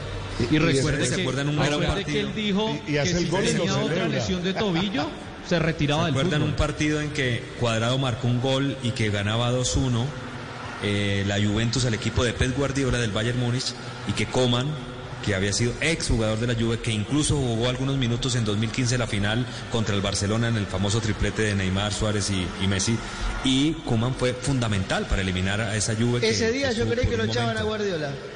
Eh. Estábamos con todos Uh. los, con los colegas alemanes diciendo pierde este partido y lo echan. Y lo ganó 4 a Lo que 2. pasa, claro, pasa es que Kuman tuvo dos lesiones muy graves e incluso dijo, si no vuelvo a lesionar así de grave, no me opero, me retiro del fútbol. Entonces esta es una linda historia, de verdad, como dice Octavio. Cavani más de 200 goles con la camiseta del PSG, todas las oportunidades que hoy tuvo el PSG y no definió ninguna. No digo que Cavani se le debe haber dibujado una sonrisa en la cara ni mucho menos, pero a la persona que decidió no renovarle, en este momento muy contento y muy tranquilo no Y debe estar. Cavani, y Cavani que está en la misma ciudad y, y debe ser presentado eh, mañana. Y había llegado a un acuerdo para, para no presentarlo antes de eh, esta final por todo el tema que estaba incluido el Paris Saint Germain en, la, en el capítulo final. Pero está ahí en, en Lisboa, debería estar para, para ser presentado por el Super Benfica que están armando. Y Juanjo, Muy bien. Sí. digo, son gran- grandísimos jugadores y no lo vamos a poner en duda. Pero muchas veces decimos que Neymar y Mbappé están presos en el PSG, que es como una cárcel de cristal. Ahora, también se tienen que replantear ellos y decir, bueno, en el partido más importante de la historia del club, ¿cómo jugaron Neymar y Mbappé?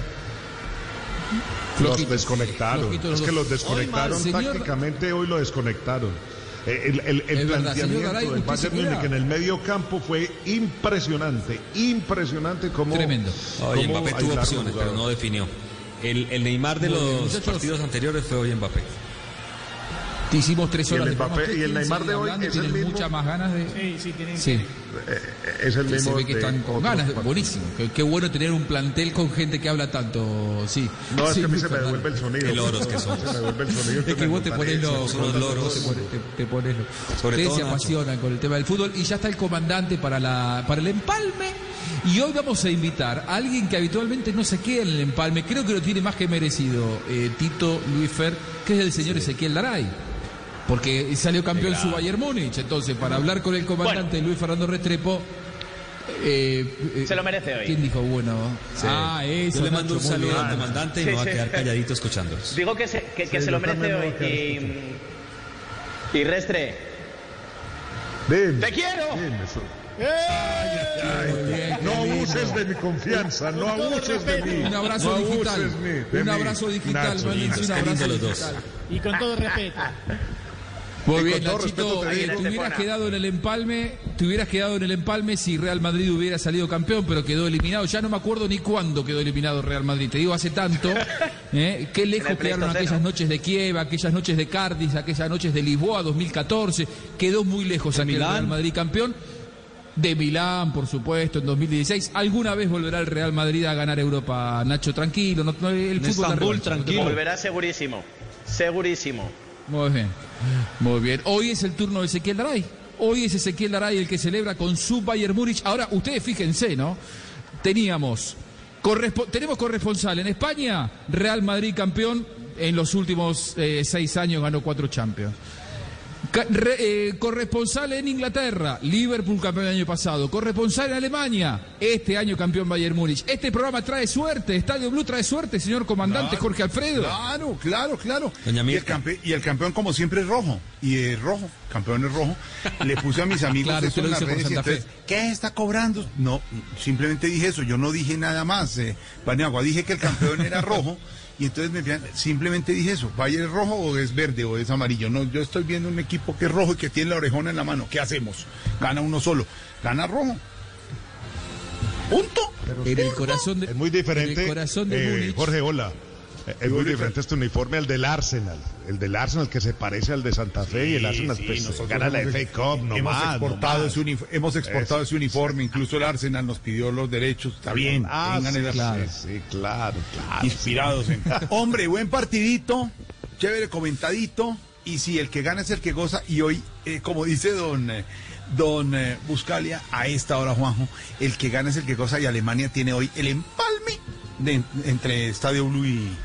y- y Con el gran. Ezequiel Daray en el corazón de Múnich. Tenemos ese lujo, eh, Jorge Múnich. Alfredo. Tenemos a Daray, el Múnich, eh, viviendo, vi- él viendo con sus propios ojos los festejos de la gente. Oigo muy callado hoy la, la línea de Madrid, oigo un poquito corta la línea de Inglaterra, eh, tal, porque hoy el que gana es definitivamente Alemania, ¿o no? Y Alemania es campeón. Daray, agrándese, Daray, agrándese, diga algo. No, a- a- hace unas semanas que la línea de Madrid viene callada, pero bueno, sí. A- Pero a, ver, que yo no sé se que le puede decir nada. Habrá momentos. Yo, yo sé que en este espacio ustedes eh, hablan de, de- de alcoholes y de, y, y de, de vinos sobre todo, eh, y me pidieron alguna recomendación de vino. Yo, a ver, si vienen a Alemania no les recomendaría tomar vinos, No, porque hay muchos cerveza. otros países que tienen mejores vinos, España, Francia son a- algunos de ellos. Sí, en toda la parte oeste de Alemania hay muy buenos vinos blancos, el que se llama el Riesling, que es un vino que va muy bien con, con pescados, por ejemplo. Pero si me permiten, yo les voy a dar recomendaciones de cerveza, porque si van a venir a Alemania, no creo que vayan a pedir un vino, van a tomar tal vez de las mejores cervezas del mundo. No sé qué les parece. Claro, claro, una buena- Juanpia. ¿Y, y qué tipo de cerveza? Bueno, a ver, eh, en, en Alemania existe la ley, eh, como diría, la ley gastronómica más antigua del mundo aún en vigencia, que es la ley de pureza de la cerveza, que dice que la cerveza es del año 1516 y que la cerveza se produce solamente con cuatro ingredientes, que no puede tener conservantes, y es una ley que respetan todas las cervecerías que venden cervezas dentro de Alemania. Por eso eh, muchas veces no se puede exportar a gran escala porque son cervezas que se hacen a, a modo más artesanal.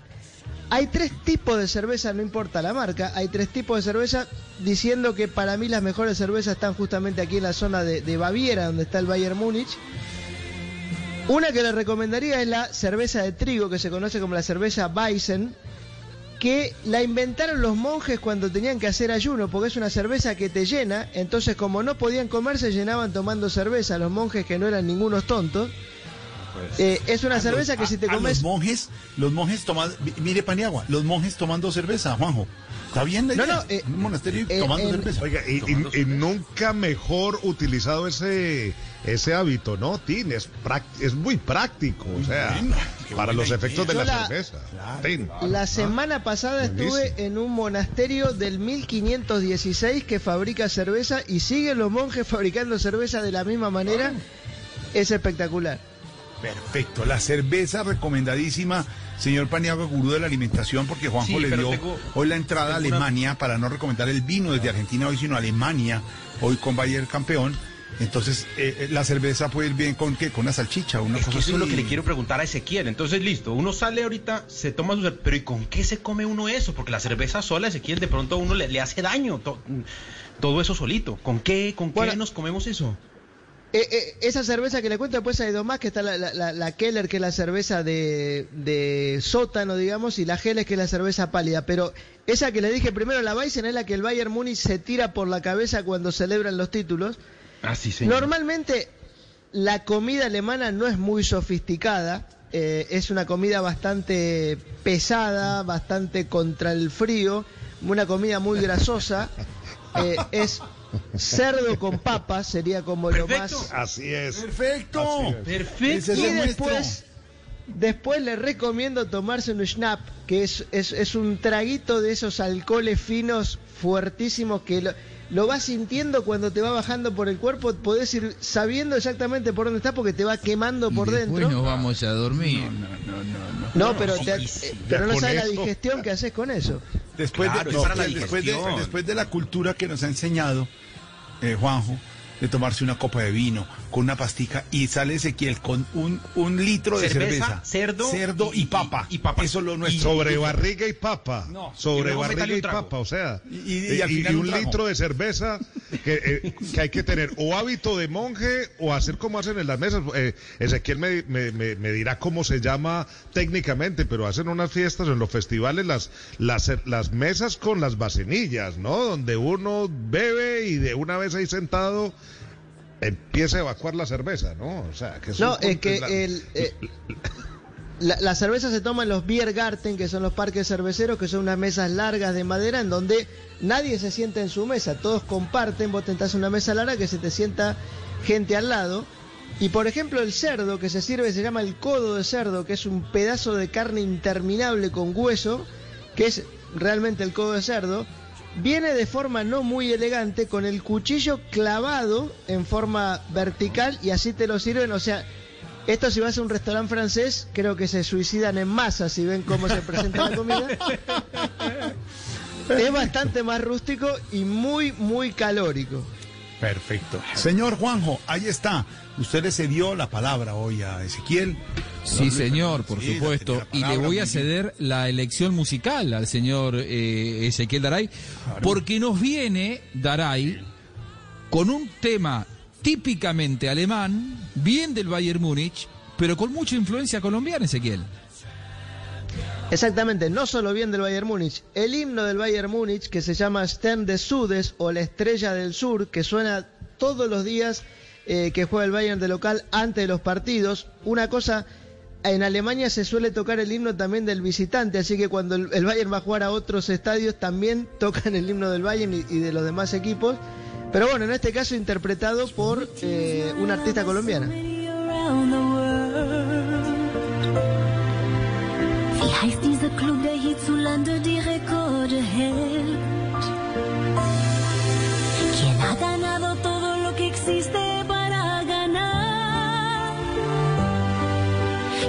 Tako dođi Bundesliga, tako dugo na vrhu.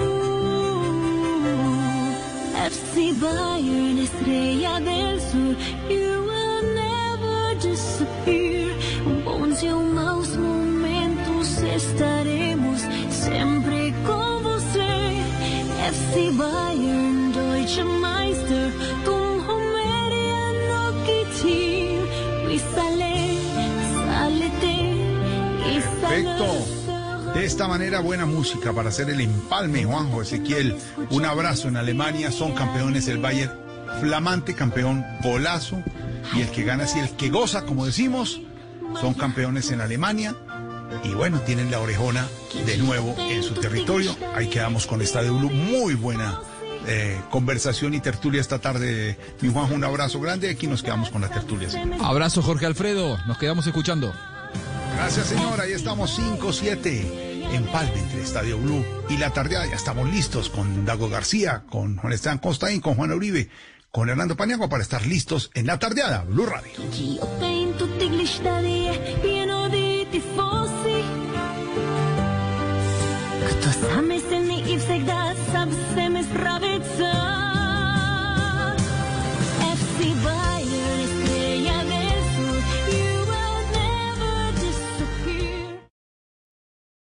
Hangouts, Zoom, Teams. Ahora está de moda reunirse virtualmente. Pero ¿cómo hace de falta una reunión entre amigos para una buena tardeada? Por eso vamos a reunirnos en Blue Radio para La Tardeada. Una reunión para conversar, compartir y volvernos a encontrar. Reunámonos este sábado y domingo en Blue Radio para La Tardeada con Juana Uribe, Juan Esteban San Pedro, Juan Esteban Costaín, Hernando Paniagua, Dago García y Jorge Alfredo Vargas. 5 a 7 de la tarde, Blue Radio, la nueva alternativa. Voces y sonidos de Colombia y el mundo en Blue Radio y bluradio.com, porque la verdad es de todos. La noticia del momento en Blue Radio. 5 de la tarde, 8 minutos. Atención, acaba de conocerse el último reporte del Ministerio de Salud sobre la evolución de la pandemia en Colombia. 8.044 casos nuevos de contagio es el reporte que entregan a esta hora las autoridades sanitarias de nuestro país. Hoy se procesaron en las últimas horas 22.824 pruebas PCR y 1.152 de antígenos. Dice el eh, reporte que tenemos 148 mil casos activos en el país y ya son 1.183 los conglomerados o focos de transmisión del COVID-19. Colombia acumula a esta hora 541.147 casos diagnósticos pues eh, positivos de coronavirus y llega a 17.316 muertes. En cuanto a la cifra de recuperados, ya estamos superando los 374 mil. Esa es una buena noticia, la gente que le ha ganado la batalla al COVID-19. María Camila Roa, ¿cómo están discriminados esos casos que reporta el Instituto Nacional de Salud y el Ministerio el día de hoy? Wilson, de la siguiente manera, Bogotá cuenta con 2.172 casos reportados, Antioquia 1.543, Santander reporta 820, Cundinamarca 385, El Valle 379, Córdoba 259, El Cauca 197, Norte de Santander 195, Nariño y Boyacá 192, Meta 180, Barranquilla 168, Risaralda 160 Huila 160 casos, Tolima 124, Caquetá 120, El Cesar 112 casos, Sucre 111. El resto de departamentos Wilson, Wilson están por debajo de los 100 contagios reportados en las últimas 24 horas. Muy bien, eh, María Camila, hablemos ahora de los fallecidos. Reportan las autoridades 348 muertes en el informe de hoy. Hay que decir que de ellas 330 corresponden a días anteriores y 18 a las últimas 24 horas. Como siempre hacemos esa salvedad, además de enviarle un eh, saludo de condolencia a las familias. ¿Cómo están discriminados los casos de muerte en las últimas horas? Wilson Bogotá registra 95 fallecidos, Antioquia 33, El Valle 36, Norte de Santander 23, Santander 34, Córdoba 19, El Cesar 17 casos, Cundinamarca 13 y Atlántico 3 fallecidos. Muy bien, ese es el eh, reporte, el mapa del día de hoy, la radiografía del COVID-19. Más noticias a esta hora, María Camila. A las 5 y 11 minutos les contamos que Bogotá contará con un piloto para parqueo autorizado y organizado. Se aplicaría en localidades como Chapinero y Usaquén. José Luis Pertus. María Camila, este piloto se implementará por 27 meses. Irá desde la calle 100 entre Autopista Norte y Carrera 11 y desde la Carrera 11 hasta la Carrera Cuarta entre calle 76 y calle 64. El objetivo del piloto para parque autorizado en vía pública se hace con el objetivo de mejorar la organización vial de la ciudad, suplir la demanda de estacionamientos y aportar recursos para el CIP. El piloto será ejecutado por la Terminal de Transportes de Bogotá y se comenzará con una socialización con los ciudadanos durante el último trimestre de este año. José, gracias. Y ya abrieron más de 100 restaurantes en cuatro de los siete municipios del Valle autorizados para impulsar el plan piloto del sector gastronómico. Se espera reactivar más de 8 mil empleos. Natalia Perea. Así es, en esta primera fase abren sus puertas 30 restaurantes en Jumbo, 20 en Ginebra, 40 en Roldanillo y 15 en el municipio de Guacarí, luego de la aprobación de la reapertura del sector gastronómico en estas zonas del Valle del Cauca. Gobernadora del departamento, Clara Luz Roldán. Todos estamos soñando con irnos a comer el sancocho de gallina, el fiambre de Guacarí, ir a visitar el Museo Rayo, nuestro pueblito mágico en Roldanillo, a la Unión irnos a tomar el vino, a comer las uvas, a Jumbo, a esos restaurantes de DAPA. De acuerdo con Brani Prado de Acudres, esta apertura permitirá recuperar cerca de 8.000 empleos. Sin duda nos ayudan a seguir avanzando en esta recuperación de la actividad económica del, sector gastronómico. Son más de 8.000 puestos de trabajo los que se van a volver a activar. Vamos a volver a tener una dinamización de ese turismo local que nos ayuda a generar un movimiento interesante. Se espera que el próximo fin de semana se sumen municipios como El Cerrito, en Sevilla y Trujillo. Ya se están adelantando, pero solo pilotos internos sin visita de turistas. 5-13 minutos, Natalia, gracias. A trabajadores del Hospital Metropolitano de Barranquilla se declaran en paro indefinido exigiendo el pago de salarios y también de sus prestaciones sociales. Diana Ospino. 400 trabajadores del Hospital Metropolitano de Barranquilla, entre personal médico y parte administrativa, iniciaron un cese de actividades para exigir el pago de hasta ocho meses de salarios atrasados. En el centro de salud solo se están atendiendo las urgencias que no son respiratorias. Rosa Ortiz, trabajadora del área administrativa del hospital, afirma que están desprotegidos en su trabajo. Llamamos, recurrimos a personas que supuestamente son los encargados y nadie nos da respuesta, nadie nos, nos dice para cuándo es el pago y nos tienen trabajando sin seguridad social, sin ARL, sin elementos de bioseguridad, mascarillas, nos dieron un solo overall para trabajar todos los días. Los trabajadores piden la intervención del Ministerio de Salud y entes de control para que les den una respuesta a su grave problema. Vamos ahora con información internacional. Varios de los participantes de la fiesta clandestina en Perú, donde murieron 12 mujeres y un hombre asfixiados, dieron positivo para COVID-19. Camila Carrillo. De las 23 personas arrestadas en esta fiesta clandestina, 15 dieron positivo para COVID, según informó el presidente de Perú, Martín Vizcarra. 23 personas que han sido detenidas al tomarles la prueba si tenían el COVID. 15 estaban infectados con COVID y estaban en la discoteca incumpliendo las leyes, las normas, las disposiciones. Por favor, reflexionemos. Vizcarra también manifestó su tristeza con los familiares de los fallecidos e indignación con los responsables por realizar este tipo de eventos a pesar del llamado a la conciencia cívica que se hace todos los días en Perú. Añadió que se le dará una sanción ejemplar a la discoteca de los olivos y también a los organizadores del evento. Ahora estos detenidos deberán ser puestos en cuarentena en la Villa Panamericana, el complejo de los Juegos Panamericanos de Lima 2019, que desde abril es el mayor centro de aislamiento para casos del COVID-19 en Perú. En tres días también se practicarán pruebas moleculares a todos los policías que participaron en el operativo. Noticias contra reloj en Blue Radio. La noticia en desarrollo, un grupo de cubanos dentro y fuera de su país, entre ellos la opositora cubana Rosa María Payá y el alcalde de Miami Francis Suárez, pidieron apoyo a 27 congresistas de Estados Unidos para lograr que el gobierno de Cuba libere un cargamento de ayuda humanitaria que ha sido retenido arbitrariamente, aseguran. La cifra, la Organización Mundial de la Salud co confirmó que las muertes directamente atribuidas al COVID-19 han superado las 800 mil en todo el mundo. Y quedamos atentos a la tormenta tropical Laura que se aproxima este domingo peligrosamente a Cuba, que activó las alertas ante el pronóstico de que los fuertes vientos y lluvias afecten la isla de este a oeste tras su paso por Haití y República Dominicana en las últimas horas. Muy bien, es todo en noticias, ampliación de estas y de otras informaciones en blurradio.com. Pueden seguirnos también en Twitter. Estamos como arroba Blue Radio Co. Ya llega la tardeada con Jorge Alfredo Vargas. Feliz tarde.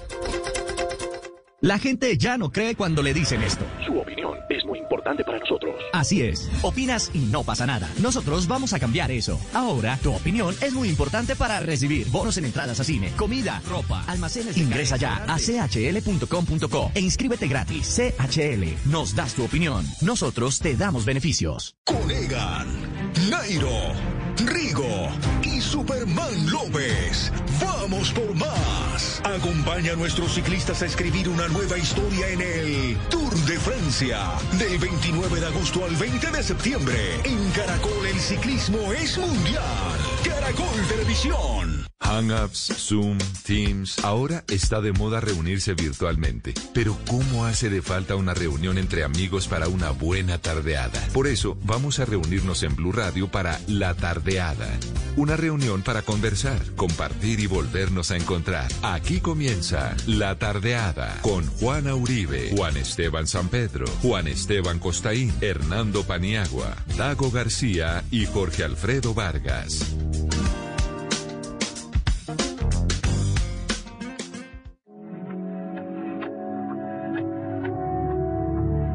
Deja de mentirte. La foto que subiste con él diciendo que era tu cielo. Bebé, yo te conozco también, sé que fue para darme celos. No te diré quién, pero llorando por mí te vieron. Por mí te vieron. Déjame decirte.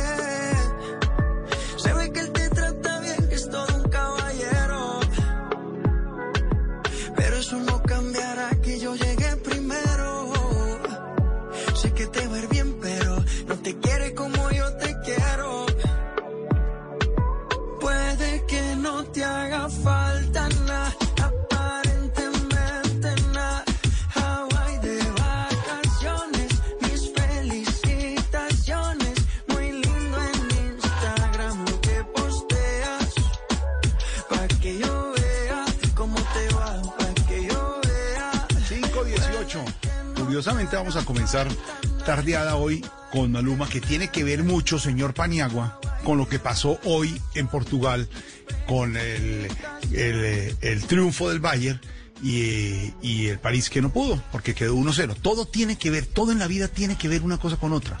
El amor, el fútbol, el amor, el desamor. Hawái con Portugal, Bayern, es, es- una mezcla de cosas. Y como siempre, una historia de amor, así como las, es- las que escriben Juana y, y Dago. Si me entiende, como, un- como un libro de Constaín. Tiene que haber algo ahí, señor Paniagua. Es que esta, esta es eh, la canción que lanzó hace un par de días eh, nuestro querido Maluma, que todavía no tiene cupo en el avión. Han intentado en este programa montarlo en el avión, no pero, eh, pero aquí hay No gente en la puerta diciendo no entra, no se sube y, y- y está, está difícil, la montada está difícil. El cuento es que este sacó esta canción hace un tiempo y esta canción, eh, el video y, y la letra un poco cuenta la historia de, de un tipo, en este caso él, que ve en Instagram las fotos de su exnovia. La ve Sí. muy feliz por Hawái, entonces le pone fotos para que él le den celos y tal. Y todo esto concuerda eh, de alguna manera con la exnovia que él tenía, Natalia, muy bonita, que terminaron después de una relación muy larga, dos años pues, que eso para un tipo como Maluma eso debe ser una eternidad. Eh, por- imagínese, ¿sí o no, Juana? Porque Mal- Maluma, una de relación más de seis meses, eso, es- eso es eterno. Y entonces, y entonces eh, eh, el rumor era que ella estaba saliendo con Neymar. La exnovia de Maluma, sí, con Neymar. Y todo se hizo más fuerte cuando hace un par de días apareció un video de Neymar cantando esta canción. Dame el favor. Y Maluma cerró su Instagram. Sí, pero como haciéndole Y- y fieros. Yo estoy con, Claro. con su novia y yo canto su canción en Hawái, ¿cierto? En Y Hawái. el, era y el malumismo, Claro. el malumismo radical en, un- en una indignación, por supuesto. Hay un malumismo, hay un movimiento malumismo. Sí, hay un malumismo. Hay uno radical y hay uno un poco más eh, moderado, pero el, el radical, que es mayoría, eh, eh, furioso, con, con- con la actitud provocadora de Neymar, y Maluma cerró su cuenta de Instagram. Yo no más. Pues hoy con la derrota de Neymar eh, y del PSG frente al Bayern Múnich, pues están todos cantándole esta canción a Neymar y diciéndole que es Neymar el que se va de vacaciones. El que se va a vacaciones para Hawái es otro, que acaba de perder. ¿Cómo da de vueltas el mundo, no, mi Juana? Buenas tardes. Buenas tardes. eh. Aquí yo creo que cabe más lo que dice mi, abu- mi abuela, que tú se lo has oído varias veces a, a Felipe Zuleta, que mi abuela decía que cada vez que no entienda algo, hay que decirle eso a, a- hay sexo. Entonces, si no Algo pasó, entendían, hay sexo. Sí, ¿Qué era lo que pasaba entre Neymar y, y- y Maluma? Era eso, sí. Se le, Eh. se le devolvió esa, ese, este video a Neymar y, y hoy dará vuelta su, su llanto, a ver si lo consuelan, ¿no? ¿Mm? Ay, ay, ay, después, claro, es que el que se puso de provocador, Constaín, fue, Fue Neymar, claro, es que para qué pone a cantar la canción. Ahora en Blue Radio, los foros virtuales Blue 4.0. Conéctese con nuestros canales digitales. No se pierda este lunes 24 de agosto a las 11 de la mañana una conversación entre la ministra de las TIC, Karen Abudine, el CEO de Olimpia IT, Daniel Medina, y el gerente de factura electrónica de la DIAN, Mario Márquez, sobre transformación digital de las pymes en tiempos de pandemia. Foros Blue 4.0. Conversaciones que transforman a Colombia. Constaín fue, Fue Neymar, Neymar. claro, es que para qué pone a cantar la canción en redes. Porque hoy se la están cantando Neymar de vacaciones. Le están cantando en las redes, papá. Es que, es que yo creo que el error empieza por Neymar, ¿no? Para empezar. Eh, eh, mejor dicho, Neymar eh, es ya como una cosa muy, muy difícil de entender él. Ah, Y ahora estoy, pero yo estoy muy impresionado, esto es porque a mí obviamente, o, o no obviamente, pero Maluma no me gusta en absoluto. nunca me ha gustado, pero esta canción me encanta. Está La, la oigo aquí por primera vez y me fascinó. Uno tiene que decir, a mí Maluma no me gusta ni en lo musical. Ni en lo musical. No, no, la que pasamos, Dago, la que pasamos del amor de mi vida, ahorita me la pone señor Don Andrés, el amor de mi vida es muy linda, la Maluma, ¿se acuerda, Dago? Esa nos gustó. Pues un pedacito, sí, también hay que darle la opción, ¿o no, Dago? A Maluma. Yo estoy 100% con Neymar. A muerte con Neymar. Es un. es- o- oiga, oiga esta canción, oiga esto también.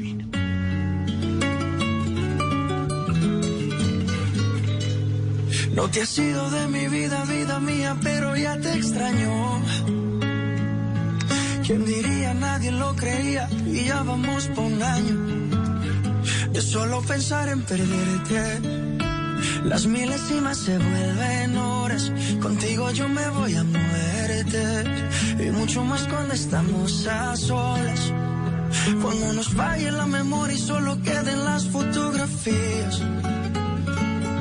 Que se me olvide todo menos que tú eres mía. Cuando los años nos pesen y las piernas no caminen. Los vida, Maluma, esto suena bonito, aunque él use el pa, ¿no? Pa quererte, esas cosas. pa, Lo que necesitaba era una tusa. Eso es lo que necesitaba para Sí, el, imp- tenía un- que necesitaba era una tusa. Y ¿Será tenía que era- una vida muy fácil. tenía una ¿Será vida que era convenido? De hecho, eso es un rollo que nos están vendiendo y está convenido y son amiguísimos todos y Natalia... No, yo No, creo que no, no, no. Es que Gamín mata a Pretty Boy a veces, ¿no? Eso- ¿Cómo? ¿Cómo? ¿Cómo? ¿Qué? ¿Cómo es la teoría? Bueno, pero ahí, pero ahí, ahí el, el, el carrusel, el carrusel es difícil, ¿no? Entre ellos dos. No, pero... No, pero, pero, pero, pero yo creo que pues no se puede comparar, porque finalmente Neymar es un tipo talentoso. Entonces yo creo que ahí no, no, digamos, Pero Dago. la, la comparación bastante, Pero Gamín, al fin cabo. Lago está derrotado hoy, hermano. No ganó Neymar, hermano. Ganó Maluma. Se puso a picar. ¿O no? Y, el, y, el, y el- el- eso no es solo en el fútbol, en, en la música, en la literatura también. Cuando se pica mucho, Constaín de pronto le sale el tiro por la culata, ¿o no?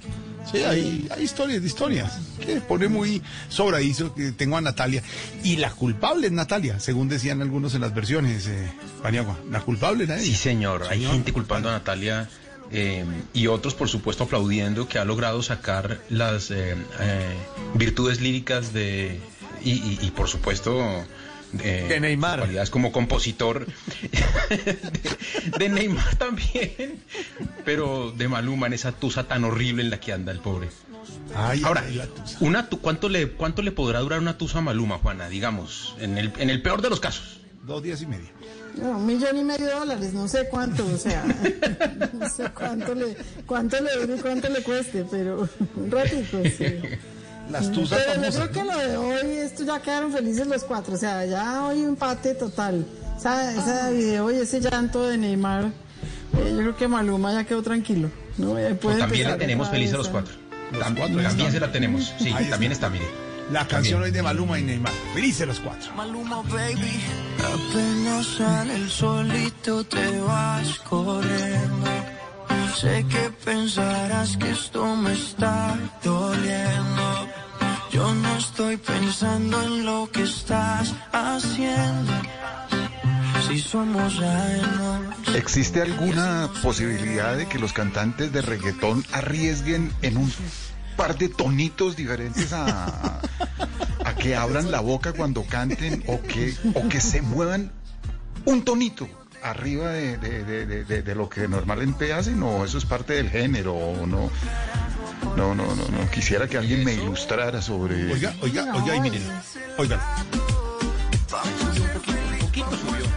Dijo, vamos a ser feliz. ¿No, no alcanza a subir ahí? No alcanza. Mire ahí, el rato. Pasas el rato. Vamos a ser feliz, vamos a ser feliz, felices los cuatro. Yo te acepto el trato y lo hacemos todo rato. Otro rato. Claro. Dago quisiera que su, una escala, una escala más o menos como la de Luis Miguel o la de Marc Anthony, Dago. Pero no les No, había que hubiera algún tipo de narrativa, ¿no? La, la música tradicionalmente siempre fue, o siempre ha sido también narrativa. Siempre ha sido como, como, como una serie de oscilación entre, entre, entre, entre ciertos momentos de, de quietud, ciertos momentos de, de- de éxtasis, la construcción de un ritmo. Pero cuando la música la hace una máquina y, y- y- y no se construye narrativa, sino un beat, un beat, un beat, un beat, un beat, un beat, pues realmente queda uno desconcertado, ¿no? No- Yo difiero mucho de eso. Yo que he tenido la experiencia de tener hija adolescente fan del reggaetón, para ella es una experiencia absolutamente liberadora eh, de su momento, del momento en que está descubriendo y en su, digamos, despertar eh, sensual. El reggaetón ha sido muy liberador para esa generación, habiendo los machistas que hay y todo, pero ella nunca en la vida se ha considerado, cuando dice Maluma felices los cuatro, cuando dice ella se siente Maluma y que tiene a cuatro al lado, o sea, no, Ah, ella no... Sí, eso es... No, pues mí- me parece pues que en el caso de ellos es una experiencia, todo el tema del reggaetón así, es toda una experiencia como fue otra música en otras generaciones, por eso insisto. Ahora, no es ni que ella, su educación musical sea ahí, ni que se quedó ahí, afortunadamente ya pasó otras cosas, pero sí en el momento de la fiesta ha sido una cosa muy, muy importante para ella, eh, porque es como el agüita, el otro día oíamos a los toreros muertos y hablábamos de la agüita amarilla y de todo eso en ese momento era, era como si estuviera la gente diciendo las groserías que no se puedan decir. Ahora es el tema sexual que estaba vetado y lo dicen en el, reggaetón, lo van, es explícito y es su liberación, su, tiene esa, esa función me parece. Yo no creo que, que, que perdure ni que pase a la historia ni que sea una gran cosa, pero tiene su momento. No, a mí un poco lo que me preocupa, y en eso sí tenemos una diferencia con Juana Grande, es que un poco siempre he pensado que el discurso juvenil o el discurso de los jóvenes siempre debe haber sido contestatario en términos no solamente de su forma, sino de su contenido.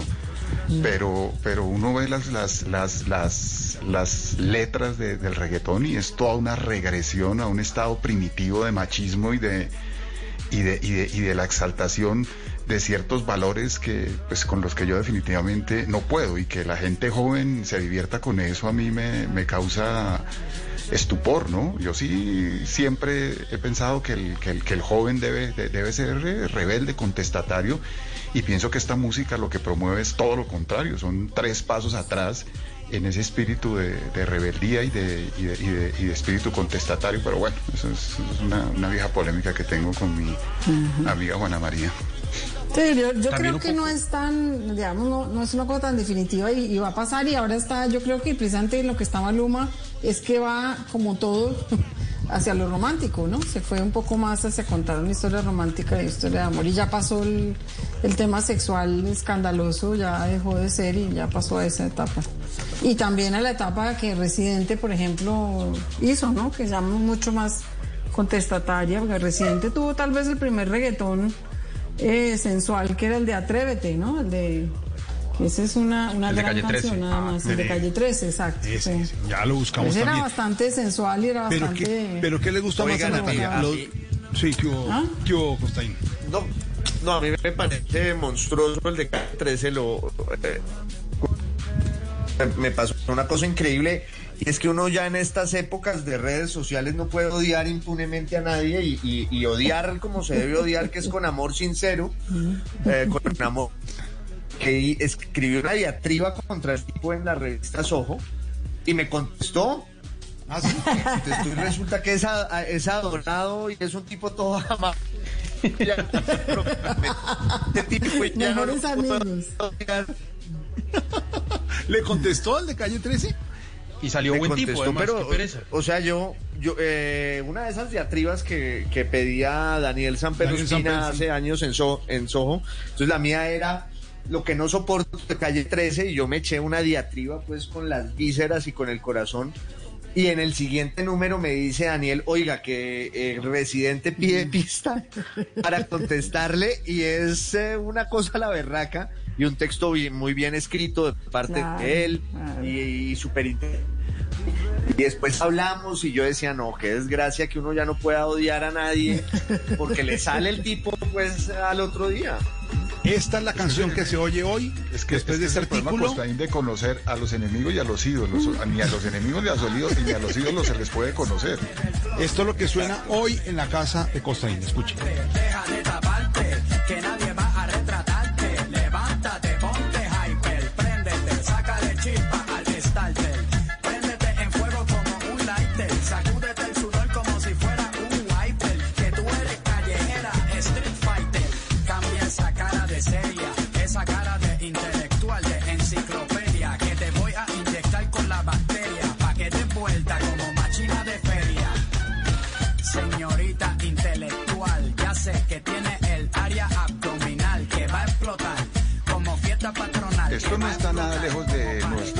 referente Arjona, ¿no? Eso no, no, no, no está, pero Sí, nada. en su momento. En su momento fue, esto tiene 10 años, yo no sé cuánto tendrá esto. Esto es, eh, además. eh, Esto tiene por lo menos unos 15, pues, esto tiene por lo menos 15, Juana. Esto es, esto es bien viejito. Eh, pero mire que eh, en, en este eh, tema del Paniagua, reggaetón también. Dice, Señor. encontré el artículo, encontré el artículo. A ver, De, de- a sí, ver. dice, ¿De dice ¿por Costaín? qué, por qué Constaín no soporta calle 13?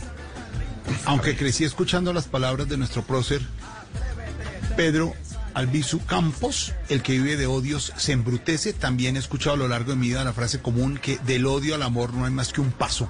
Pensando en eso. Un momento, pero ese es el de él, ¿no? por Ese es el de él. ¿Ah, esa es la respuesta? Es el de- entonces tengo es la respuesta, sí, sí, sí. Ah, bueno, entonces, no, no, no, voy. Voy al primero. Ah, sí, está la respuesta. espere. Siga, siga, siga, señor Paniagua, le, le, le pongo el, el primero y después la respuesta. No, que le iba a decir a, a- a Juana Diago que lo que pasa es que, claro, casi todos los cantantes o todos los artistas que, que- que tienen éxito en el reggaetón son hombres. Hay muy pocas mujeres, pero hay una eh, muy famosa, la Ah. reina del reggaetón, que es, no, Ivy Queen, incluso mayor que, que Carol G. Y ella tiene también sus canciones de, de- de- de- de empoderamiento como esta, que se llama, eh, esta se llama Pa' la cama voy. Pilas pues, ojo, atención a esto. Ojo pues. Yo quiero bailar, tú quieres sudar y pegarte a mí, el cuerpo rosar. Yo te digo si tú me puedes provocar,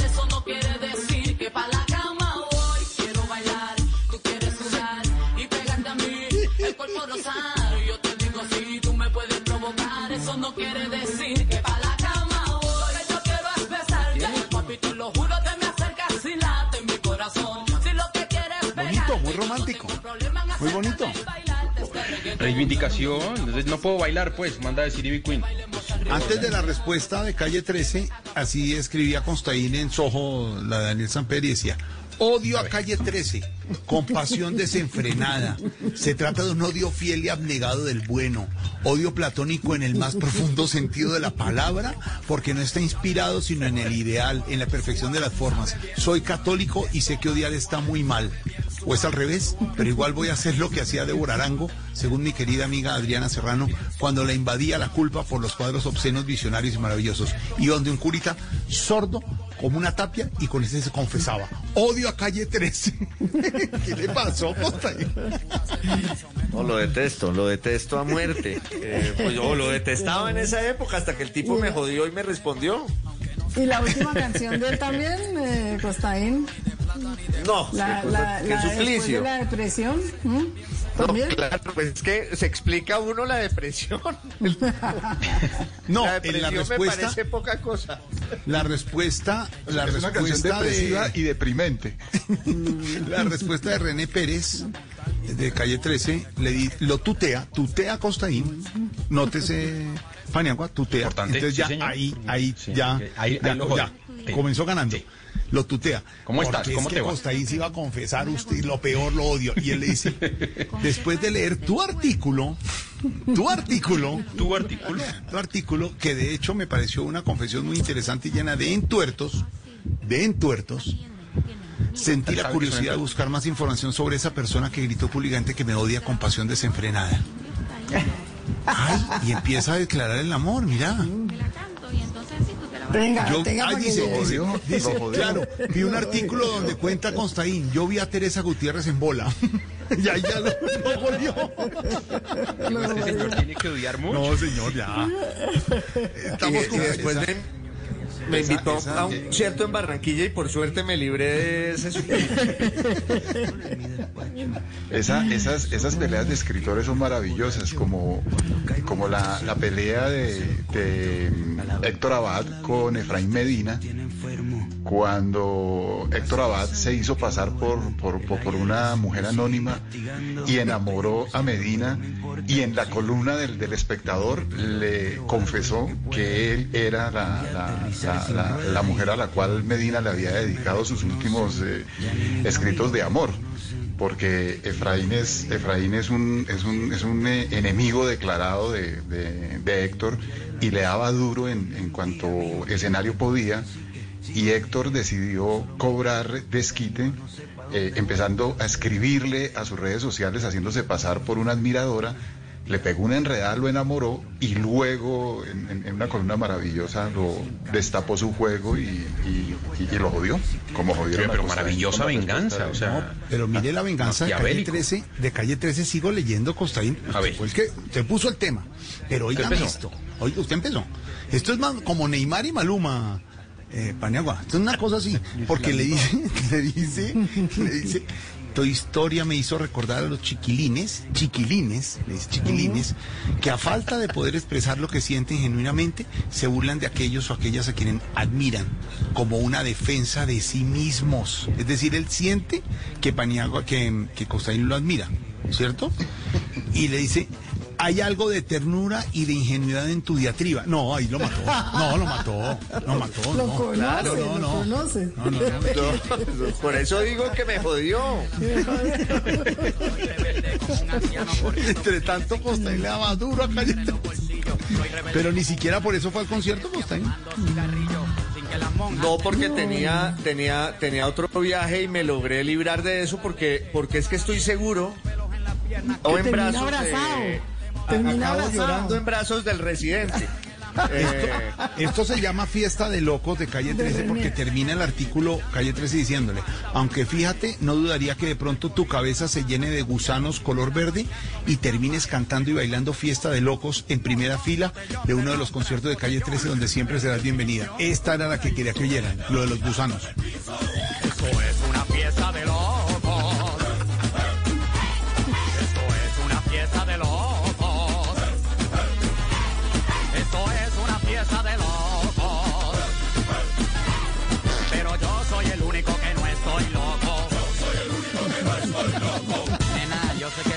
Que mi letra es obscena, pero con ella es que pago la quincena, mujer. Cosas bonitas que pasan, ¿no? En el arte, en la lectura y la música, ¿no?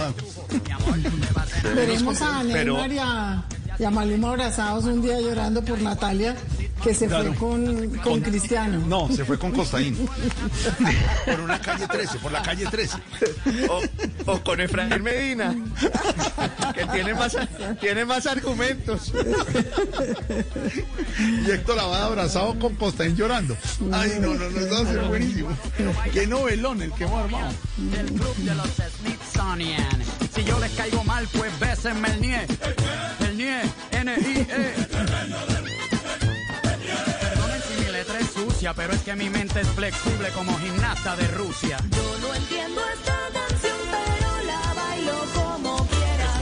Pero, pero Pani, te has sido defensor del, del reggaetón. Y tú estás- No, yo soy reggaetonero. ¿Cuál es, la, que- cuál es la famosa que usted canta a las, a las 2 de media de la mañana? Eh, 2.30 de la mañana, mis ojos lloran por ti, que esta, esto es, digamos, obligatorio. Una fiesta buena, tiene que sonar esta canción y la gente tiene que cantar esta vaina. Mis ojos Eh, lloran por ti. Sí, señor, de Big Boy. ¿Y, y qué se siente con eso? No, esto es, esto es el, el, el mejor momento de la fiesta es este.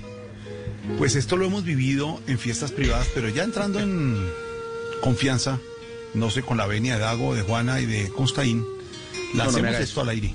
Sí. No, no me haga eso. Sí. ¿Qué es esto? Escuchen esta canción. Este es un One Hit Wonder de, de Big Boy. Y Big Boy es un tipo con un, con un, eh, bigote incipiente que no ha sido capaz de quitarse. Eh, y que, y que con esta canción yo creo que el tipo vive tranquilo. O sea, es la única canción que el tipo ha logrado sacar en su vida. Eh, y, pero, esto es infaltable en cualquier fiesta que usted quiera armar. O sea, esto tiene que sonar. Y así como Constantin soñó ser guriguri, el señor. No, bueno, señor. compañero guriguri. Sí, está bien, está bien, lo acepto. En los estudios de gravedad 19. el Soñó señor no, fue. Fue, Fue, estuvo. compañero Claro. Uri, claro. Repasó, le- pasó letra. Me va a decir que nunca se metió en el disfraz. Claro que sí. Sí. Se tomó fotos. Tiene fotos. Claro. Me ponía la camiseta esqueleto. Así como eso pensaba, aquí entra el señor Paniagua. Échemelo para atrás, señor Nelson, en ese pedacito y lanzamos aquí a Paniagua. Si ya entrados en gasto solo son 16 oyentes. Esta parte, Nelson, de nuevo. Ahí.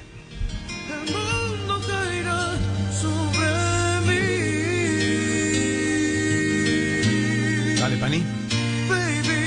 Quisiera volver a amarte, volver a quererte, volver a tenerte cerca de mí, girl. Mis ojos lloran por ti. Quisiera volver a amarte, volver a quererte, volver a tenerte cerca de mí. Mis ojos lloran por ti. Me haces tanta falta, no lo puedo negar. No sé cómo de mi vida te pudiste marchar. Arrancaste mi corazón como un trozo de papel. Jugaste con mi vida, yo me pregunto por qué, por qué.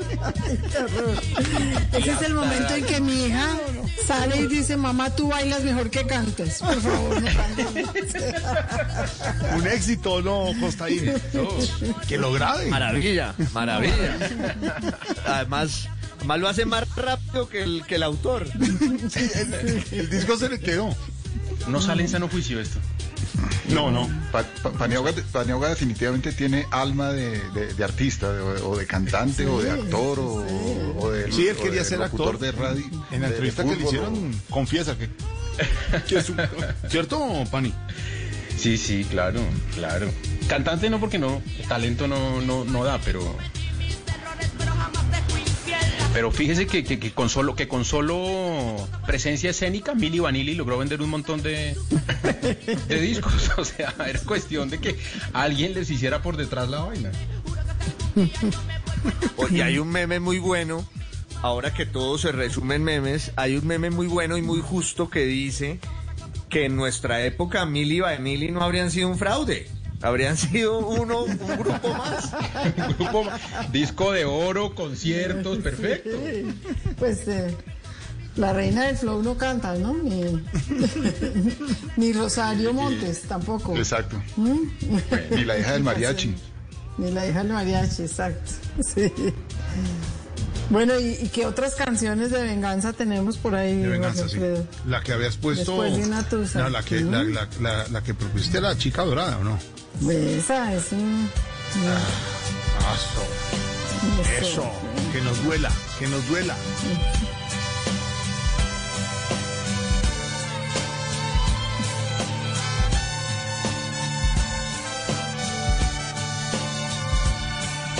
El último adiós de Paulina Rubio. Con dolor. Claro. Primero se acepta que lo quería, ¿no? Eso es... Desde que tú te has ido, hay que reconocer que nada me hace bien porque no puedo verte. Mis días sin tus noches, sin horas ni minutos, son un frío puñal que hieren y atraviesan este corazón.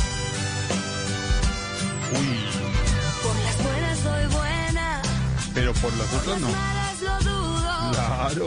Puedo perder el alma por tu desamor, pero no la razón. Yo soy toda de ley y te amé, te lo juro. Pero valga decirte que son mis palabras el Uy, y sale divina en el video. Divina. Pau. Bueno, sí, otras, otras épocas, ¿no? Esto, dos de la mañana con Tusa, mejor dicho. ¿Mm? Claro, suena. Pero metámosle huepaje, como decía ayer, eh, como decía ayer eh, eh, Manolo de los, metámosle huepaje. Oigan eso.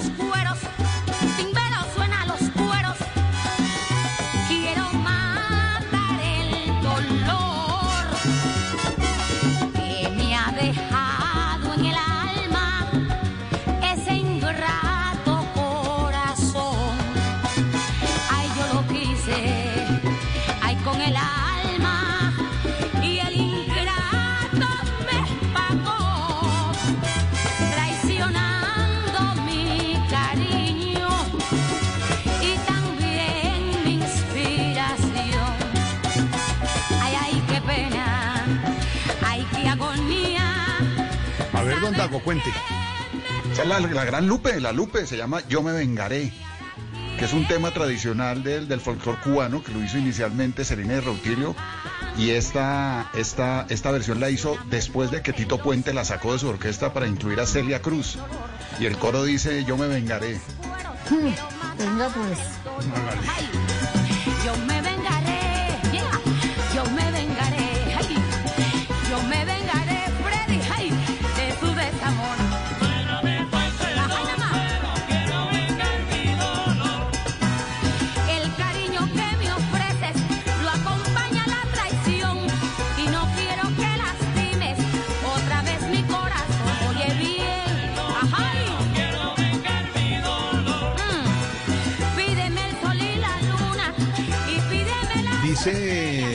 don Felipe Sánchez, uno de nuestros oyentes, una canción de Gilberto Santa Rosa, Andresito, muy buena. Lo grande que es perdonar, que esa nos puede sonar para esas eh, No. obras de, de amor. Gilberto Santa Rosa Can tiene una versión de esa canción con un reggaetonero que se llama Vico Sí. No, usted no sabe la canción sota que se arman esos dos. Es esto. Oiga, a ver. Oh.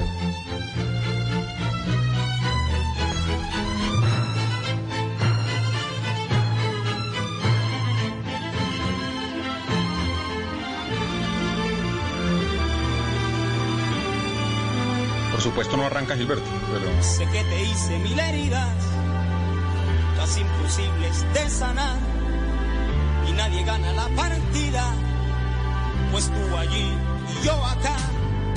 Cuando el orgullo no te deja entrar en tiempo y en razón, hay que callar todas sus quejas y hacerle caso al corazón.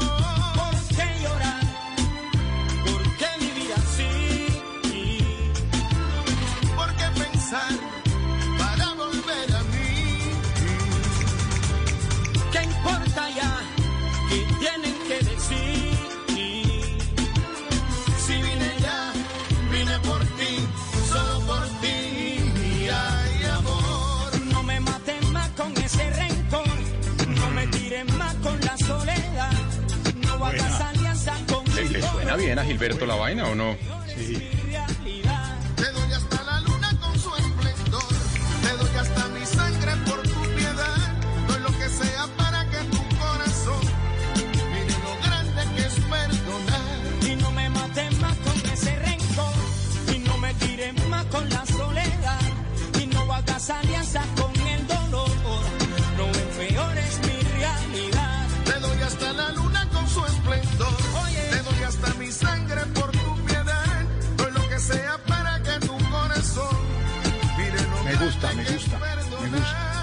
Y me, gu- me gusta.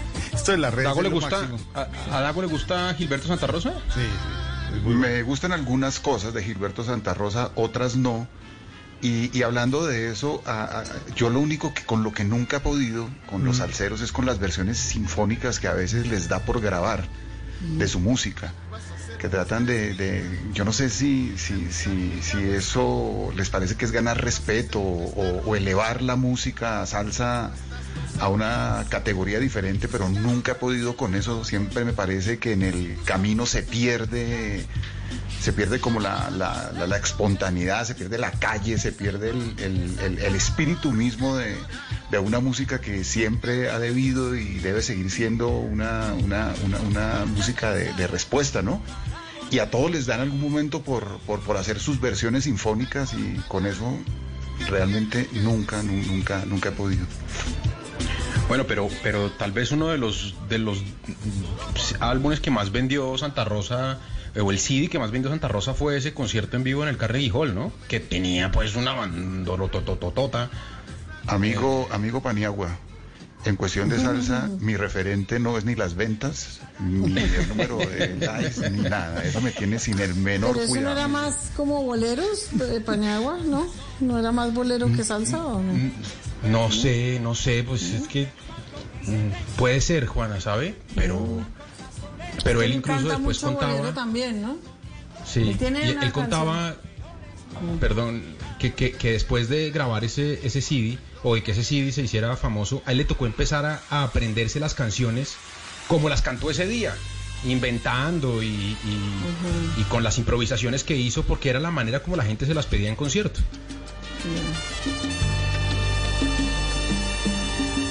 Pido la paz para esta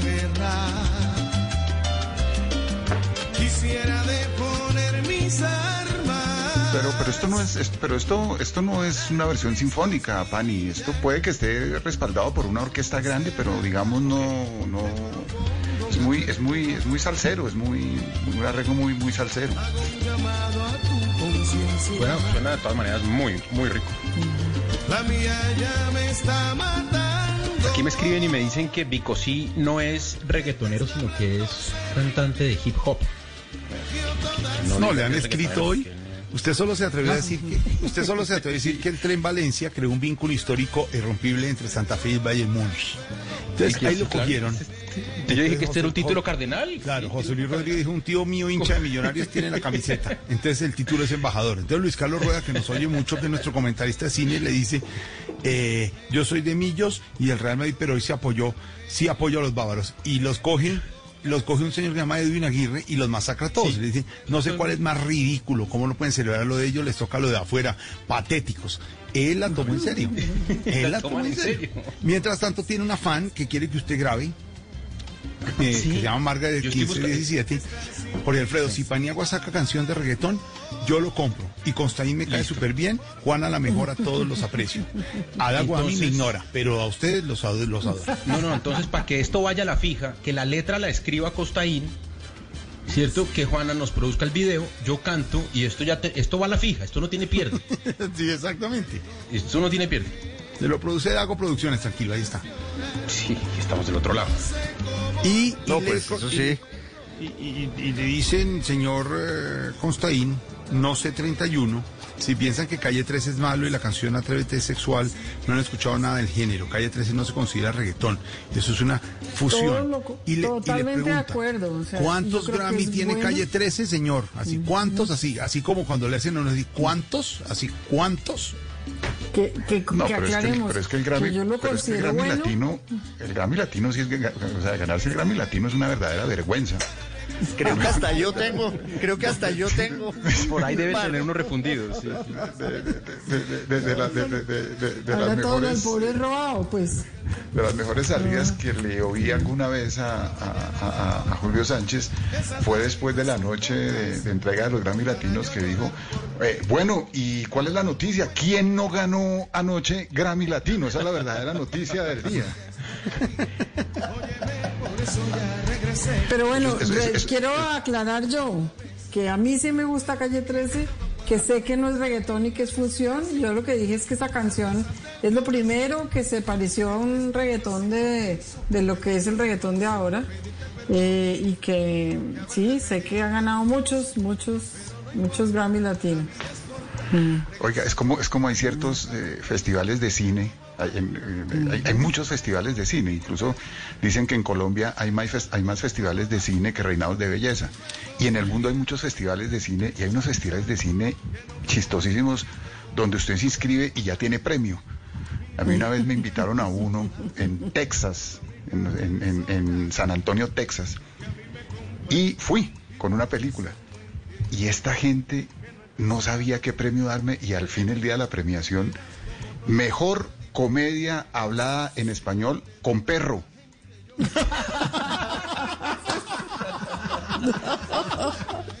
Y me gané el premio a la mejor comedia hablada en español con perro. Con perro. Eso tiene, Sí, claro, era la ser- única concurso. Pero, pero, pero gané. Algo tiene que ver con canes. Algo así son los Grammy latinos, ¿no? Hay que hacer una en Colombia, es mejor película colombiana con final feliz. Eso sí, es, pues casean, donde no Uy, maten declara al desierto. final. Muy Sí. El, el mejor trino del momento es el de nuestro amigo Pucheros. Eh, ¿Qué dice? César Augusto de Tancur dice, muy buena gente Maluma si no sube ya un video cantando y bailando. Un buen tipo. Tiene que ponerlo ya.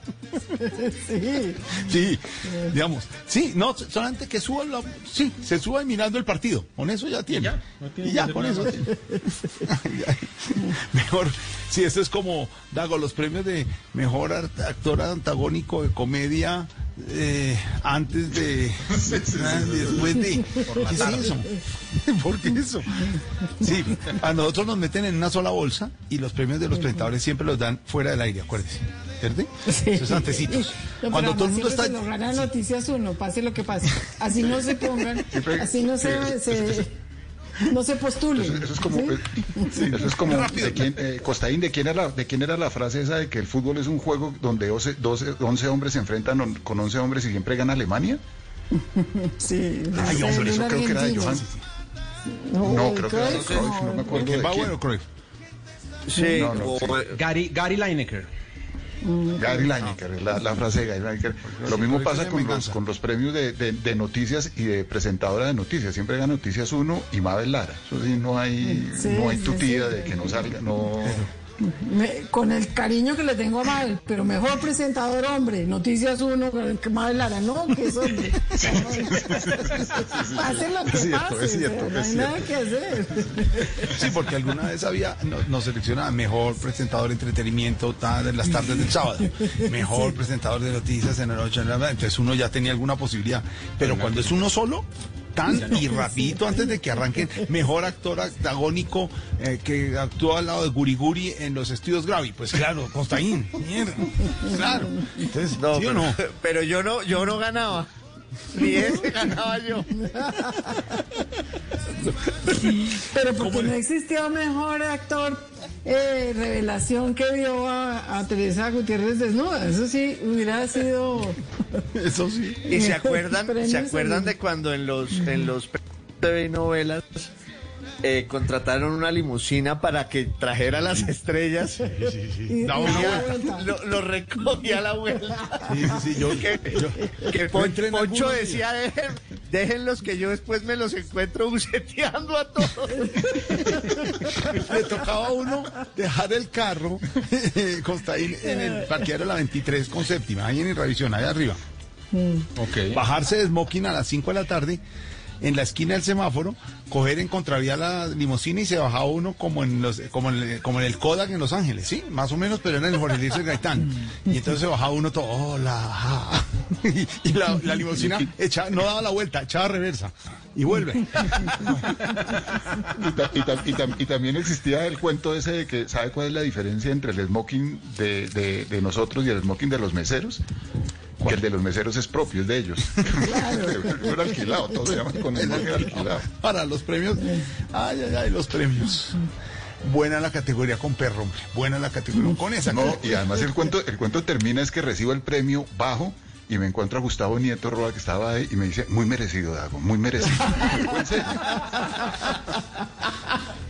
La primera vez, la, la primera vez, eh, ah, ¿se acuerda que los premios, había premios de periodismo y premios de televisión Simón Bolívar? Los hacían Sí, de televisión claro. en vivo y en directo Salón Rojo Hotel Tequendama. La fiesta de los Simón Bolívar era la Una mejor. cosa buenísima. Presentaba doña Gloria Valencia Castaño, eh, Pacheco, y dijeron, mm, yo estaba en Cuape, nominado mejor presentador. Ahí le aprendí la lección después a mi amigo Fernando Gaitán. Uno de los premios solo va cuando se los gana, cuando no tiene nada que ver, pero nunca vaya como, como Neymar, ¿no? Quedar de segundo que se la monte Maluma, no. Y tan dije. La preparada de la cara para no, ganar. hermano, y apenas, y apenas dicen me- me- una cámara sobre uno y dicen eh, nominados y, y hace cara uno como el premio Oscar en el, en el Sí. Hotel Tequendama, haciendo cara de. Oscar, pero en el Tequendama. Y se lo ganó muy querida mi amiga Adriana Santa Cruz de Cali en esa época. Y salga usted del, del Salón Rojo y me pasaba lo de Dago. Todo el mundo diciéndome, "Eh, eras tú, ¿no? El premio era tuyo. Muy bien, lo estás haciendo. Vámonos ya de aquí. Lo que hago aquí. No, pero salga, salga a coger buceta, como dice Poncho. ya, ya la limosina no estaba, hermano. Ay, ay, ay, qué buenos premios, seis de la tarde. Aquí estamos eh, tertuleando al aire. Tarde a a esta hora, Carlos Parra nos eh, saluda también.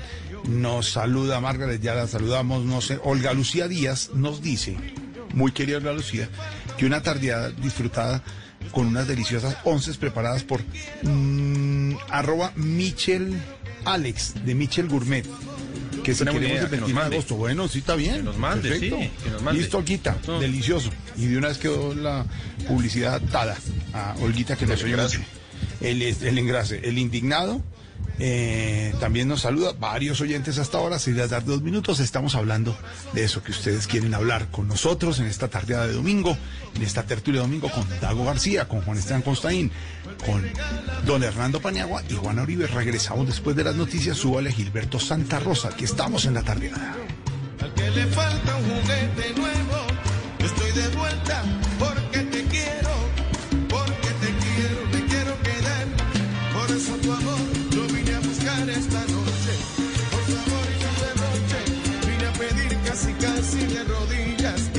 trates un poquito mejor.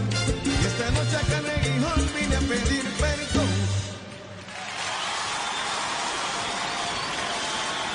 A esta hora estamos en La Tardeada de Blue Radio.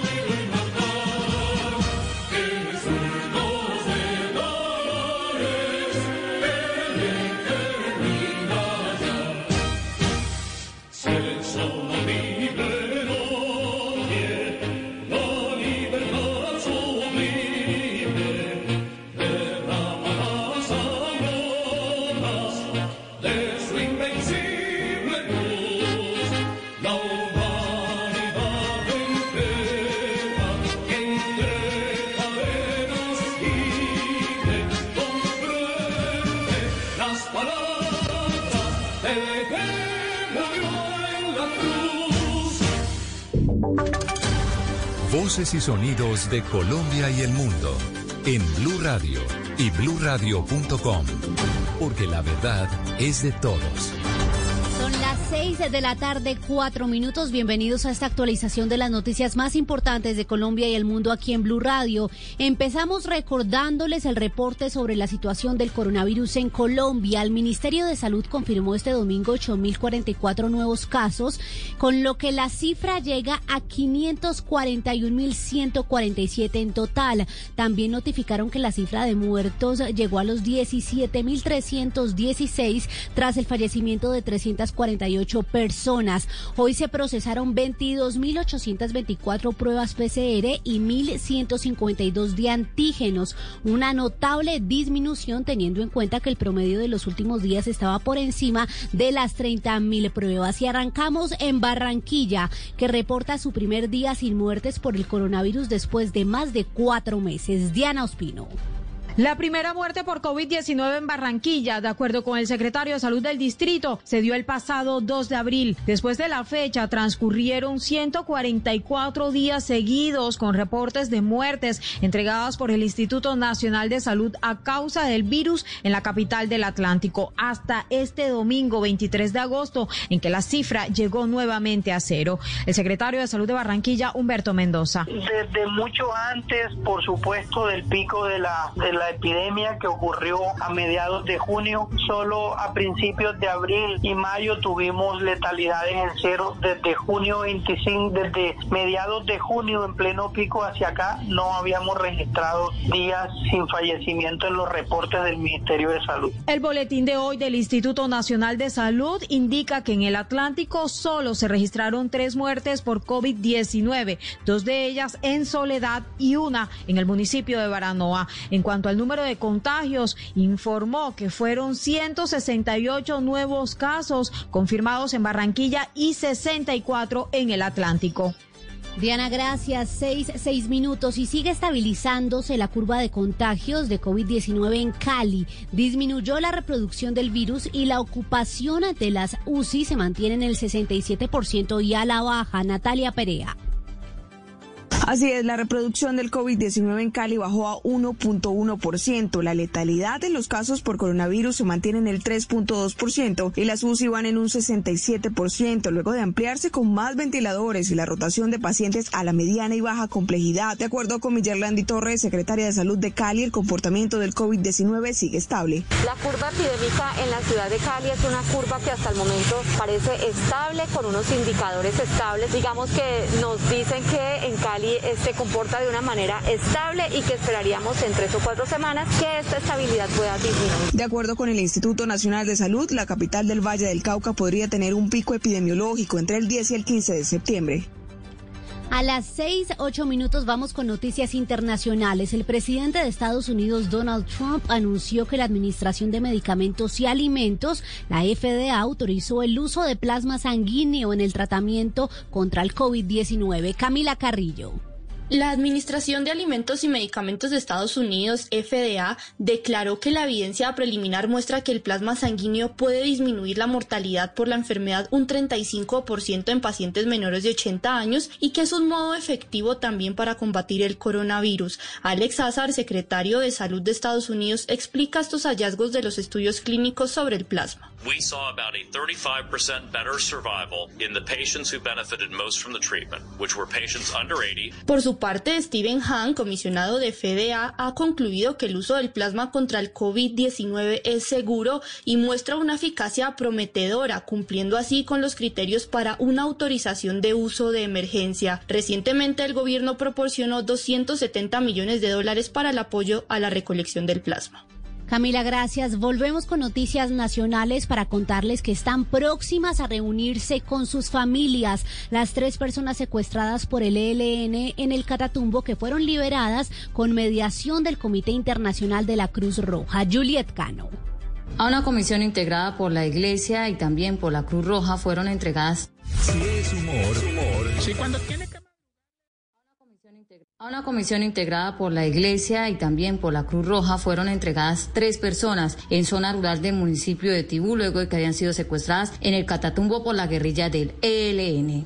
Entre los secuestrados se encontraba un menor de edad, Nicolás Lesen, delegado de la Cruz Roja para el nororiente del país. El resultado de esta operación nos alegra profundamente. Cada persona que recobra su libertad y se reencuentra con sus seres queridos le da mucho sentido a nuestra labor humanitaria, porque todos nuestros esfuerzos justamente se enfocan en aliviar el sufrimiento de aquellos que padecen las consecuencias del conflicto armado y de la violencia. En lo que va corrido del año, 21 personas han sido liberadas y entregadas por mediación de la Cruz Roja Internacional. Juliet, y es que uno de los liberados es un menor de 11 años de edad, como usted lo mencionaba. El Instituto Colombiano de Bienestar Familiar está trabajando en el restablecimiento de sus derechos, informó la directora de este instituto, Linar Veláez, que rechazó este accionar del ELN. Escuchemos. Hoy, desde las siete y media de la mañana, un defensor de familia del Instituto Colombiano de Bienestar Familiar acompañó una misión humanitaria a quien fue entregado un niño de 11 años que había sido capturado y secuestrado presuntamente por el ELN. El niño está en buen estado de salud, fue entregado eh, vía la Gabarra en el Catatumbo norte de Santander en este momento está bajo protección del Instituto Colombiano de Bienestar Familiar. Se le inició un proceso administrativo de restablecimiento de derechos. Seis, once minutos. Cambiamos de tema porque la Fiscalía logró desarticular una banda de delincuentes conocida como los motorratones, dedicada a robar motos en el departamento de Boyacá. José Luis Pertús. María Camila, la banda estaba integrada por ocho hombres que al parecer hurtaban motocicletas y posteriormente las comercializaban en varios municipios de Boyacá, Cundinamarca y también aquí en Bogotá a precios que oscilaban entre 800 y 1.500.000 pesos. En el operativo, las autoridades recuperaron nueve motocicletas y capturaron a estas ocho personas de la banda quienes habían comercializado motos hurtadas. Gracias a la investigación de la Fiscalía se conoció que los hombres, una vez negociada la moto, realizaban la entrega siempre en la noche y por caminos secundarios sin ingresar a Tunja en Boyacá con el fin de evitar los controles de la policía. Noticias contra reloj en Blue Radio. A las 6:11 minutos, una noticia positiva en desarrollo. El Gaula de la policía recuperó en el municipio de de Rotinet, en el Atlántico, a la bebé de 20 días de nacida que había sido raptada en Cartagena en la mañana de este domingo. Otra noticia en desarrollo, el presidente brasileño Jair Bolsonaro amenazó este domingo con agredir a un periodista luego de que el comunicador insistiera en preguntarle por un escándalo que salpicó a la primera dama de la nación. Michelle Bolsonaro le dijo, las ganas que tengo son las de llenarte la boca con puñetazos. Y quedamos atentos al presidente de México, Andrés Manuel López Obrador, que dijo este domingo que la pandemia del COVID-19 está cediendo en su país y que si avanza en la reactivación económica y la recuperación de los empleos perdidos en esta crisis. Muy bien, es todo en noticias, ampliación de estas y de otras informaciones en blurradio.com. Pueden seguirnos también en Twitter. Estamos como arroba blurradioco. Quédense con la tardeada con nuestro querido Jorge Alfredo Vargas. Feliz tarde. Si es humor, humor. Si cuando tiene que madrugar le da una lidia a la berraca levantarse, pero cuando puede dormir hasta tarde se despierta temprano y lleno de energía.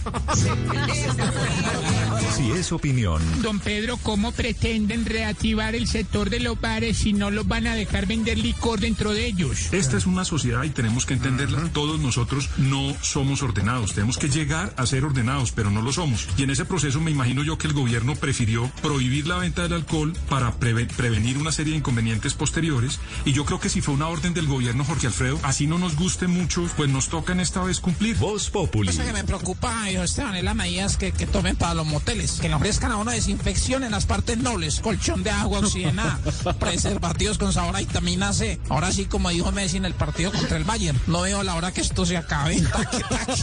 De lunes a viernes desde las 4 de la tarde. Si es opinión y humor, está en Blue Radio, la nueva alternativa. A continuación, una historia de amor. Qué hermosura, mi amor, con esas curvas y yo sin frenos, Ave María. Je suis difficile, je suis curious, je ne suis pas pour tout le monde. Traducción. Yo soy difícil, dura, no para cualquiera. No se preocupe, mi amor, me salió bravita, hágale que así es que me gusta más mi vida. Mais celui qui m'aime me fait tomber amoureux. Traducción. Pero quien me quiera me enamora. Hágale pues, mi amor, que mi nombre es Lucho. Yo la lucho, la guapeo, la peleo y después la conquisto, mi amor. Ne pense que quiconque est séduit. Traducción. No crean que cualquiera tiene ese gusto. En la cuesta o en el llano, solo los colombianos, que son los más berracos. El amor entre la carrera más importante del mundo y los colombianos cada día crece más. No te pierdas esta historia en Blue Radio con un gran narrador, Rubén Darío Arcila. En una tierra capaz de parir fenómenos. Y el mejor equipo que no pedalea en Blue Radio. Écoutez le Tour de France sur Bleu Radio. Nous sommes amoureux du sport. El Tour de Francia en Blue Radio. Enamorados del deporte. Blue Radio, la nueva alternativa. Seguimos en La Tardeada de Blue Radio.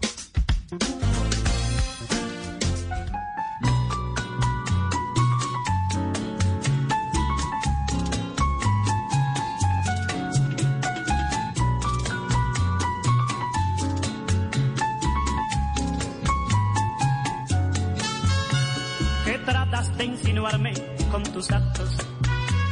A mí que te saqué de la amargura. Engáñame si quieres que tu engaño es fango que no manche a mi blancura. No vayas a creer que estoy llorando. Si acaso me ves triste por doquiera, Tú sabes que las lágrimas del alma no brotan a mis ojos por cualquiera. Confieso que te quise con el alma. Te di mi corazón sin condiciones y tuviste el coraje de engañarme, pagando mi cariño con traiciones. Si fuera gitano, te dijera tres frases que contengan brujería. Que vayas por el mundo muerte en vida y vivas mil años de hechicería. Odio quitaron a Chacosta en esta tertulia de domingo. Hablando de amor de venganza, estamos hablando de Neymar, salió en un video bailando la canción de Maluma, con la que era novia de Maluma. Pam, pam, pam. Y hoy lo que está diciendo la gente en las redes, ahora sí, señor Neymar, cante y baile, ya que no pudo ganar. Entonces el mundo da vueltas y esa venganza amable, pero en el amor también es motivo de música como esta, ¿no, Pani? Sí, hombre, odio gitano, que es que además Alessia Costa aquí canta con Julio Jaramillo, entonces esto, esta, esta suena bien bonito. Histórico, histórico. Histórica canción, eh, están tramitando decreto, esto no se puede oír a palo seco. Eh, y, y dice, ojo a esta frase, si fuera Bill Gitano te dijera, ojo. Tres frases que contengan brujería.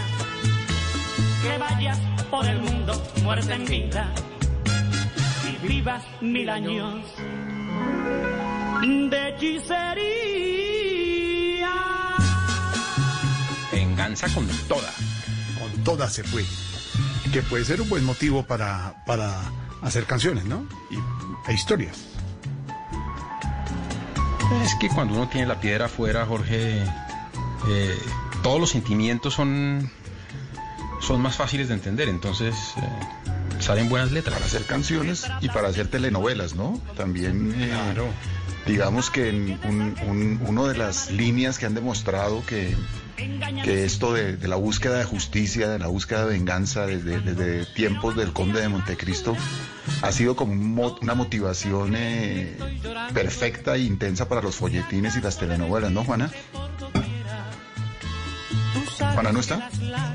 Sí, está con nosotros, sino que está pensando en cuál telenovela está en Acá esa. estoy, acá estoy, acá está. estoy. Ah. Sí, una de las cosas que el público sigue con más eh, pasión es el sentimiento de venganza de un protagonista, eh, sobre todo cuando lo considera que ha sido víctima de una injusticia y que, que tiene derecho a, a hacerlo, ¿no? Así sea un camino equivocado, pero lo acompaña para, pues, para la muestra ver un poco ahí lo que pasa en Pasión de Gavilanes, lo que pasó en La Reina del Flow, lo que pasó en Analía.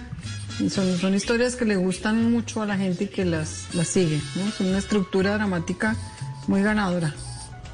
Y en la literatura ni qué decir, ¿no, Costaín? Entonces, sentimientos mejor. Con más matices también, porque hay otros que son relativamente simples. En cambio, el de la venganza, para una trama de aventura, de suspenso, es inmejorable. Sí, para la muestra un botón Hamlet, ¿no? Hamlet de una u otra forma es, es, es, es una bueno es una historia, es una historia de, de venganza con, con un matiz, ahora sí como dice Costaín, y es que la venganza la tiene que ejer- ejercer un pobre intelectual, ¿no? La persona menos preparada para ejercer la venganza y lo meten en esa vaca loca y, y con esa medio huevonadita Shakespeare hizo uno de los dramas trágicos más eh, sublimes de la historia de la literatura dramática. Pero, pero es que en el, en el amor, tanto en las, en las historias de telenovela como de literatura y de música, pues tiene que haber sufrimiento. Si no hubiera sufrimiento, Dago no, pagaría, nada. ¿no? Si no hay nada. No, no, y no tiene que llorar. Y ahora que re- y ahora que recuerdo si hay un eh, si hay un como un sumum de la venganza, pues es Medea, ¿no? Medea es capaz de, de- de- de matar Claro. a sus hijos por vengarse de, de- de su esposo, de Jasón, imagínese. el- el- el- y, es, y, es, y es increíble que, que- que ese arquetipo luego se, se refleje en el estereotipo, ¿no? Digamos, cuando las parejas se separan y la mujer quiere de verdad joder al tipo, no importa que le quite las cosas, que le insulte a la nueva novia, no- nada de eso importa. Pero el día en que le dice no vuelve a ver a sus hijos, miércoles, ahí es el espíritu de Medea encarnado en, en- en casos particulares y ahí al, al- al pobre cristiano lo vuelven naco. O como esta es la sonora matancera en la música que le dice, mala mujer no tienes corazón. Eso es lo peor. Ocho, ahora sí hasta el fondo. No tiene corazón, mala mujer.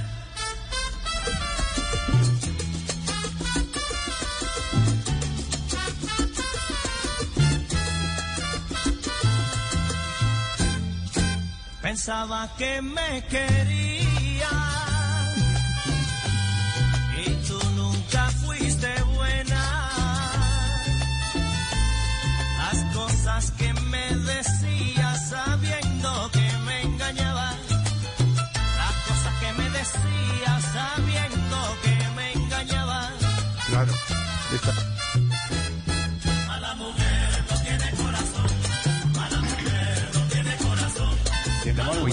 corazón. Está diciendo cosas de verdad.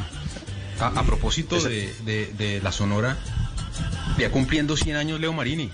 Ahí me encontré que, que 100 nació el años. 23, 100 años, el 23 de agosto del, del- de 1920. Pucha, estamos un poquito Sí. mayores. Maravilla. Este, este, este cantante que está ahí se llama Jorge Maldonado, ¿no? Y fue como de los ya de, de- los últimos grandes cantantes con Roberto Torres, el caminante que tuvo la, la Sonora Matancera. Muy buen cantante. Luego montaron ellos con Henry Fiol y, Roberto Torres un sello que se llamaba el sello SAR, que era como el sello donde graban todos los desterrados de Fania. Fania construyó un- un- un imperio y un monopolio donde quien no jugaba en sus reglas eh, básicamente salía de la industria. Y estos tres cantantes, eh, Jorge Maldonado, Roberto Torres y Henry Fiol, tuvieron el valor de montar un sello que se llamaba el sello SAR y fueron exitosos. Y venían Roberto Torres y Jorge Maldonado de la Sonora Matancera.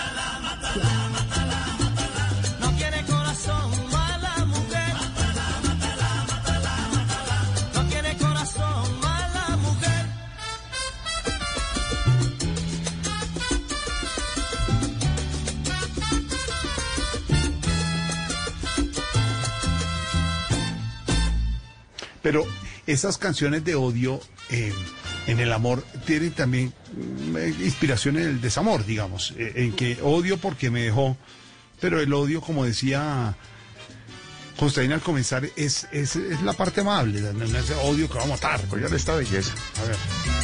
Oigan esta belleza. Uy.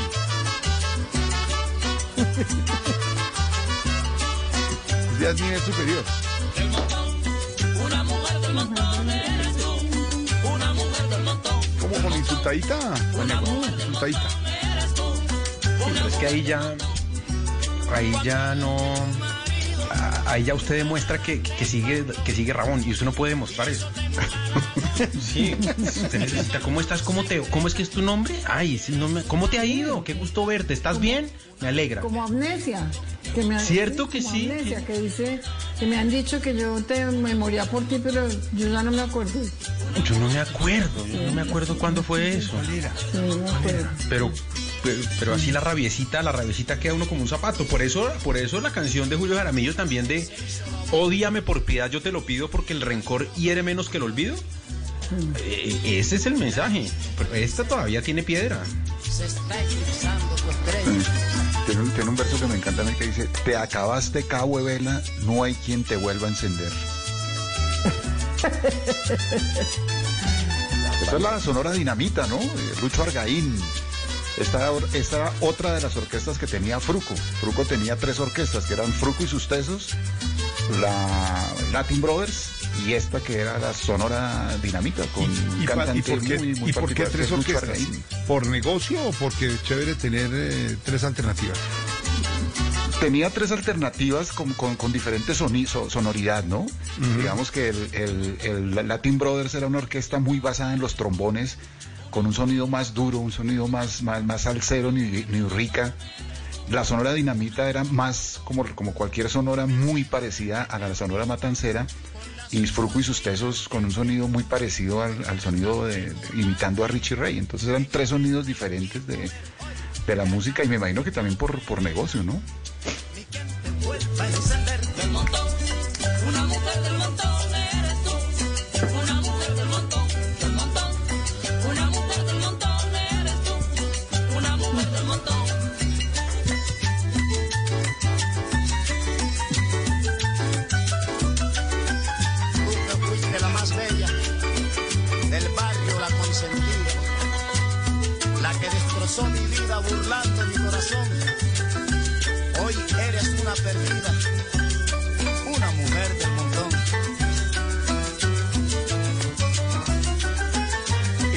Están las de insultar y de dolor y hay otras que pues aceptan, aceptan que perdieron, Paniagua, como esta de me dediqué a perderte, escuche.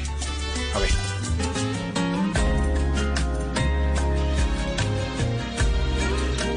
Con la venia de Don Daco, Alejandro.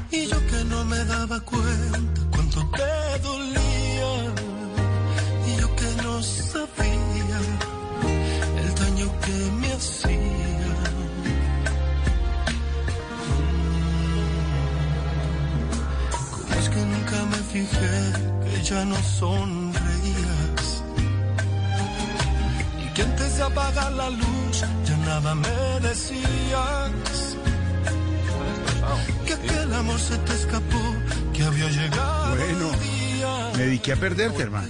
Es, es decir, eh, este está, este está acabado. Este está acabado. No tiene tanto odio, sino que está acabado, ¿sí? Ah, de, de- de venganza y así de odio jarocho, eh, Juana proponía una de Pimpinela, ¿no?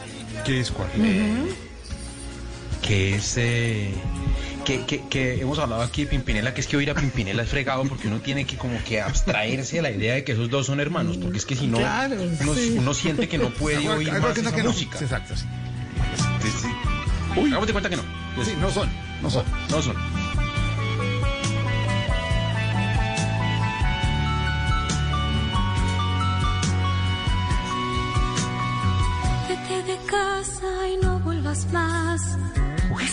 Ya mintiendo. No puedo estar peor de lo que estoy. Vuelve con ella hoy mismo. Por favor, vete de casa y no vuelvas más. Quiero seguir viviendo.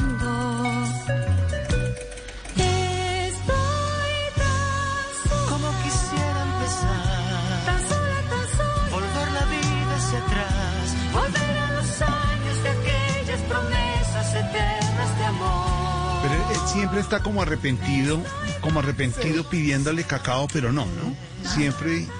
Y- y a ¿Quería esta que en la casa le- era así el hermano? Que la hermana le ponía a tender la cama y todo, porque siempre está como ahí. ¿No?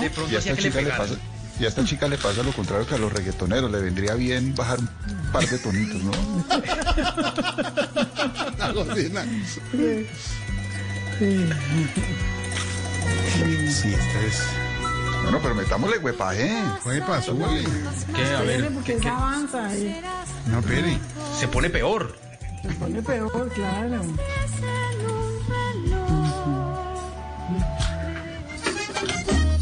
Eso, huepaje.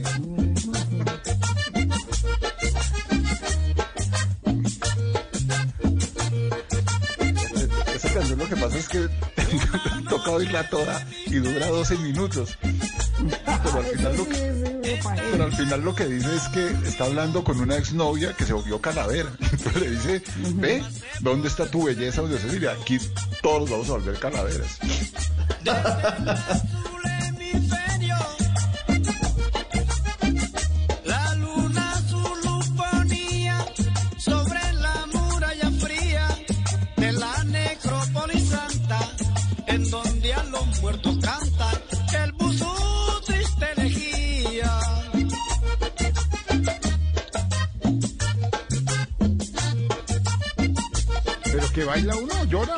toma? ¿Cuál de los tres de vosotros en uno lado?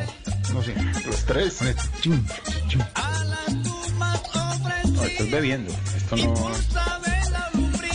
Esto no se puede bailar. Porque esto además esto es. No, esto es en tierra caliente, al rayo del sol. Eh, por- de vainas hay una- un palito por ahí para pararse uno debajo. Y esto es piso de tierra. Eh, no, no, no, esto no da para... Y uno cachaco, no, esto no da para bailar. Cerveza tibia. ¿Mm? La cerveza está tibia y ellos dicen que es fría. Y, y- y- claro. No, Hay una, no hay una, hay una Y que uno a mí pregunta me- qué hay de almuerzo, uno pregunta qué hay de almuerzo y es sancocho, hirviendo encima de todo, hirviendo esa vaina intomable. Ay, Dios mío, necesito comer algo, si no me quedo dormido a las 12. Necesito comer suegro- algo y el que me quite esta vaina. ¿Y el suegro ahí? ¿Y el suegro ahí? Sí. Y, y el suegro ahí, el suegro ahí, sí, el suegro impasible, ni una gota de sudor, y uno empapado.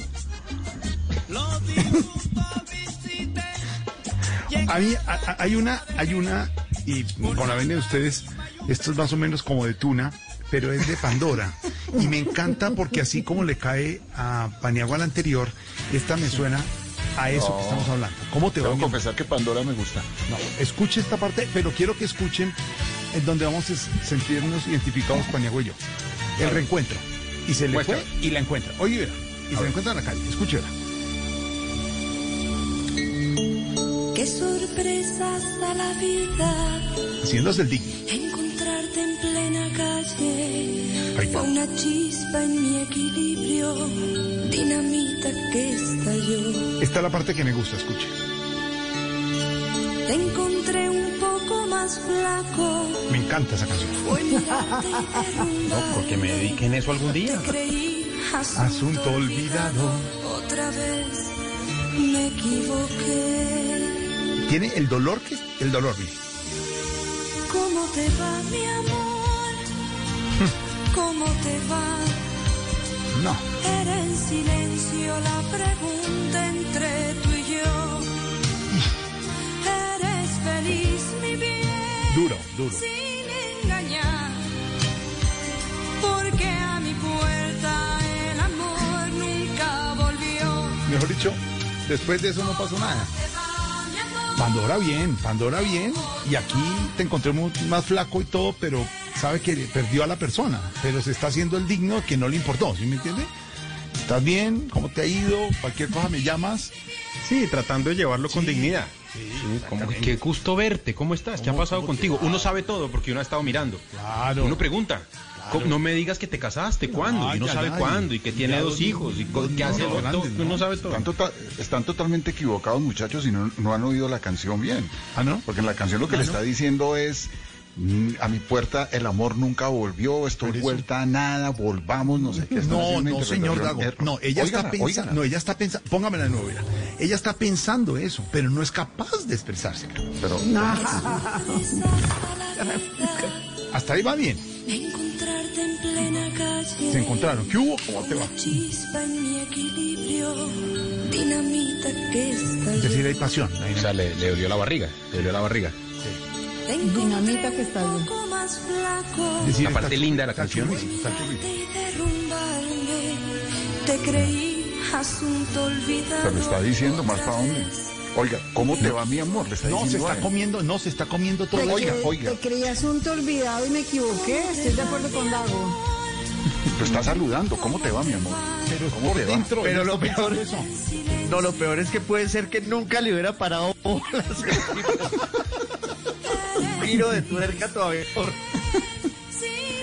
Paniagua, ella está pensando eso, ella no se lo está expresando. No, no, Porque le diciendo. diga eso y que está más flaco, el tipo llega y se va con ella. No puede. Por eso, ¿cómo te No, va? chicos. ¿No? Leyeron mal la canción, muchachos. No. Pues Nos quedamos de Jorge está flaco. Alfredo se quedó en lo de que estás más flaco y no le paró. Pues esa me, esa me, sí, me, nuestro, La- lo desarmó con esa vaina. Sí. Estás flaco, ¿para dónde vamos? Nuestro oyente Andrés nos dice que Guayacán tiene una canción que se llama Como una hoguera. Métale Guayacán para subirle un poquito de música aquí. Como una hoguera. Con dolor, con dolor.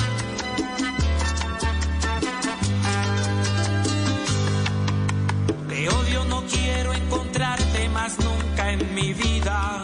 Uy, este sí, minuto cero. De una vez. Con los taches arriba. De una vez. Quiero ver. Prefiero enterrar este amor en la arena por siempre. ¿Por qué en la arena? Tan solo lo sabe mi almohada que te Playa, estoy amando. Pero tiene el amor ahí adentro como el Pandora. Sueño y despierto con rabia, no puedo admitirlo. Te siga anhelando. No, nunca le paró bola. No estás conmigo, Esta situación, Jorge, me me, me- acuerda de un, un trino buenísimo de un tipo que dice, dice, eh, hace 10 años le pregunté a la mujer de mi vida si quería ser mi novia. Y hoy le pregunté si quería ser mi esposa. Las dos veces me dijo que no.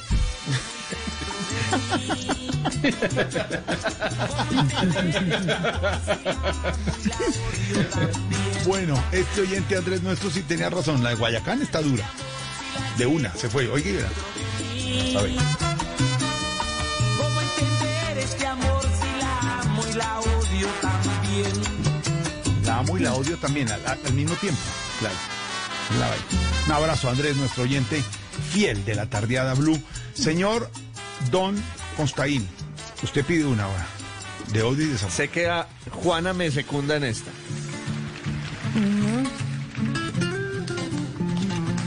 Uy, esto es, esto es tremendo tema, Costaín.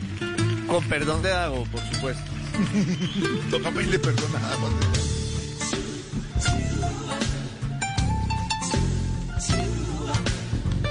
Ahí están las coristas que me gustan.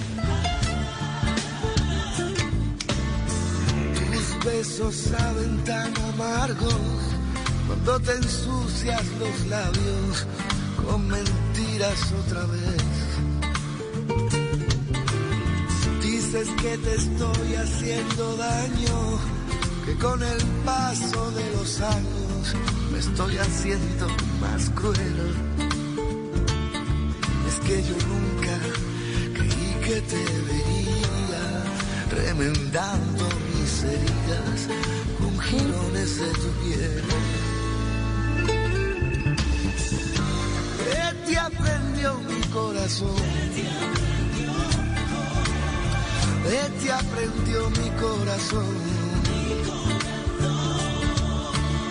Y ahora no me reproches, niña, que no sepa darte amor.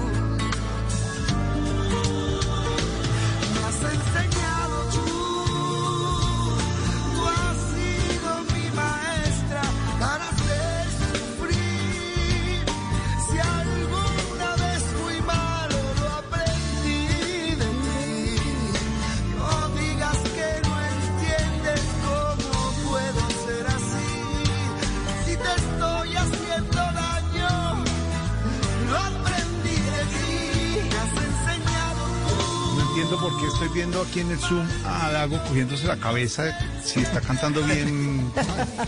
Estoy pensando, estoy pensando. Estoy pensando y escuchando. Dura, dura. Dura esta canción, está dura. Buena.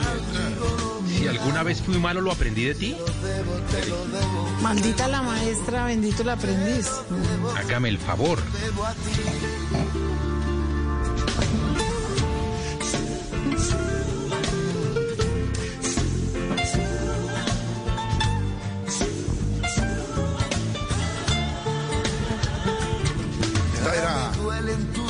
Señor Costaín. Le duele, esta le duele duro. Le duele duro. A ver, vea. Hoy, tus.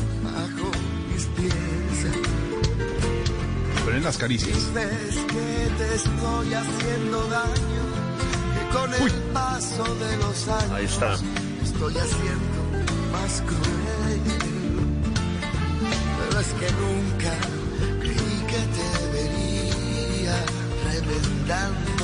Heridas con jirones de tu piel. ¿Qué te aprendió mi corazón? ¿Qué te aprendió mi corazón? Y ahora no me reproches que no sepa darte amor, que no sepa darte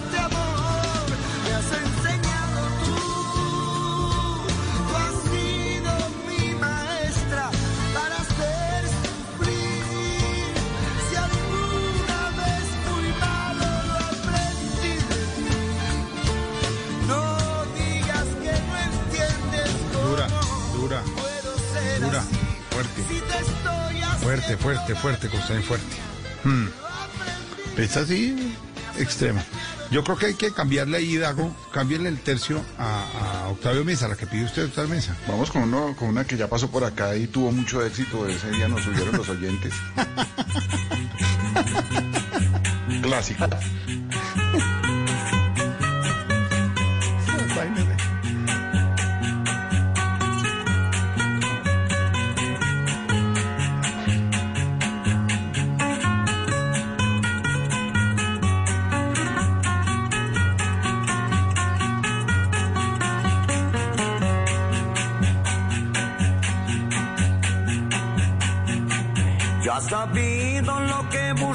Haciendo. Solo para eso serviste en la vida. Pero recuerda que yo soy todo un hombre que merece el respeto mal parida. No, no, no, pero, No, pero pues es que está pidiendo respeto. Yo de cabrón no le ha servido a nadie. Términos? Parece Twitter, ¿no? Parece Twitter. Mi corazón se enluta. Ay, ya, ya sabe para dónde va, ¿no? Sí. Y si quiere, por dígale a su hombre. Bueno, por el programa. Que yo me mato con cualquier hijo de puta. No, no, Dago, no más. No, ya, listo. Yo creo que hasta ahí Sí, estuvimos. sí. Bueno, pero si Dago puso Octavio Mesa, entra el poeta. El poeta número ¿Quién uno viene? de Latinoamérica. Directamente. ¿Quién? Guadalupe Cueva. Sí, señor. No, pero ¿por qué? El, po- el poetastro. El poeta. el maestro Arjona a esta hora. Pero ¿por qué nos tenemos que poner en ese No, plan señor. también? Pues porque Arjona sí identifica ese dolor.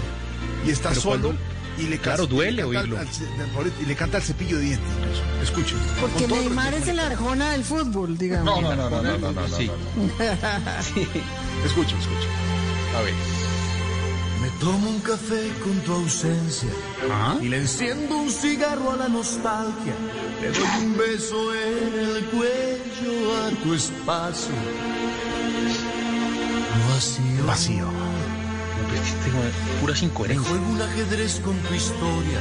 Porque le acaricio la espalda a la memoria, seduciendo al par de zapatos azules. Te olvidaste picharlo de política. ¿Dijo picharlo? Dijo, sí dijo. Dijo, ¿cierto? No.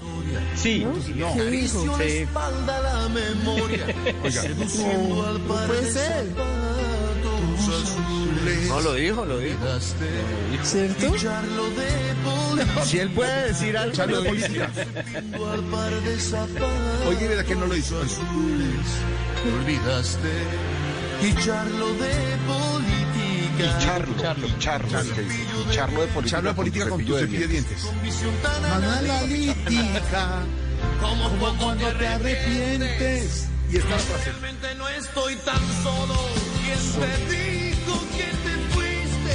Si aún te encuentro cocinando algún recuerdo en la cocina. Machista. ¿Por qué no puede? Pero es que quiero la última frase filosófica para que ustedes se inspiren.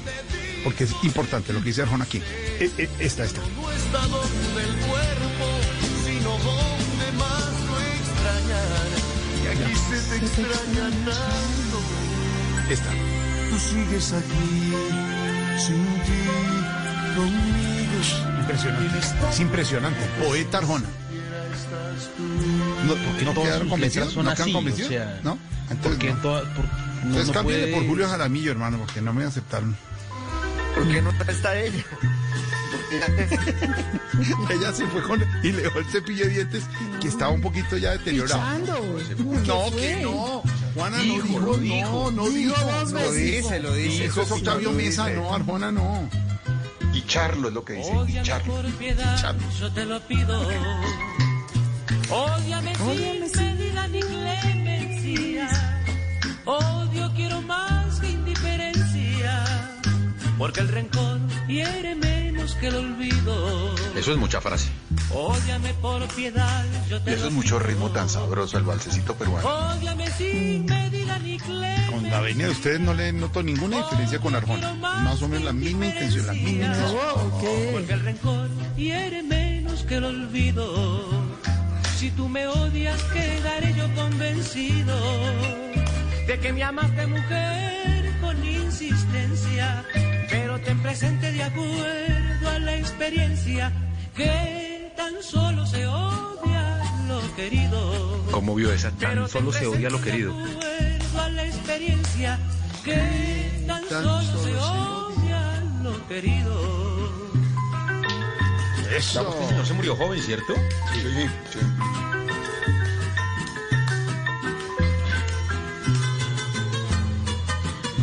los oyentes piden también un clásico de Mocedades, que es cuando ella ¿Quién no lo pidió está Mocedades? queriendo. Eh, un, un tal Jorge A. Uno de sus no, miembros, uno de sus uno de sus miembros. Otro de la tuna, ¿no? Llega él a la casa, ella sabe lo que está pasando Sí. y está escuchando. Déjame,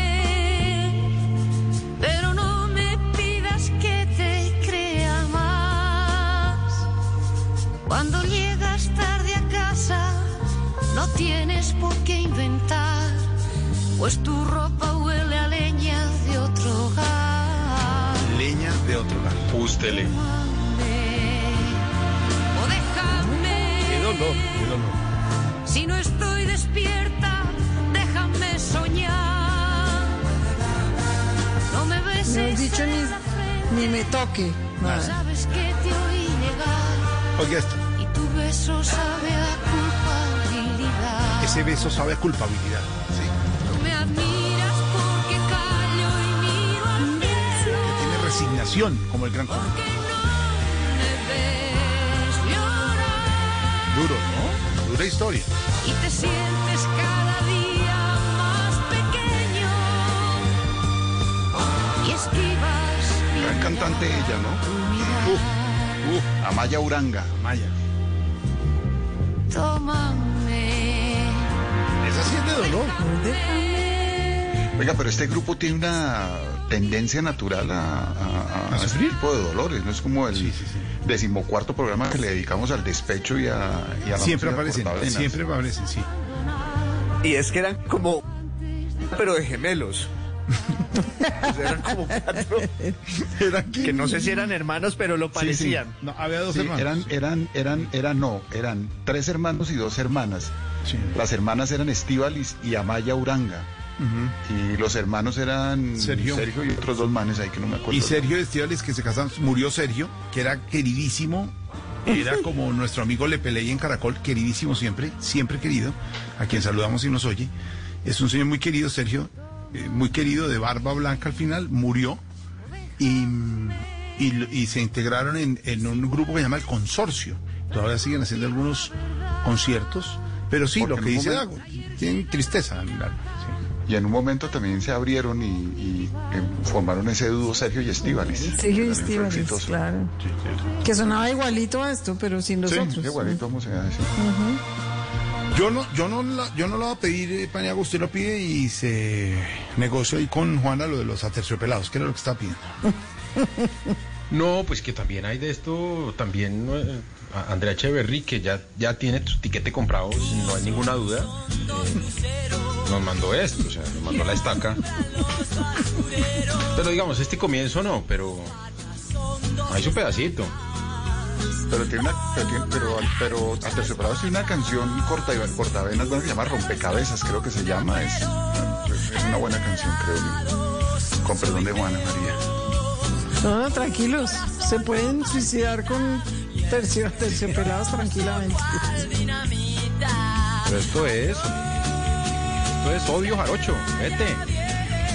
Chao, te cuidas. Se llama Maligno, la de aterciopelado, la que pide Dago. Maligno. Diga, esa es una canción sota. Maligno. Maligno es una canción sota. Sí, señor. Dice Andrés, nuestro oyente. Andrés, sí, señor. A ver, suéneme, suéneme maligno, con eso nos reivindicamos con Juana. Porque esta sí es de las cosas esa no es la que- buenas que hizo Arterciopelados. Mejor trino de la historia de Colombia es el del tipo que dijo "Ah, en la calera son Andrés Echeverry.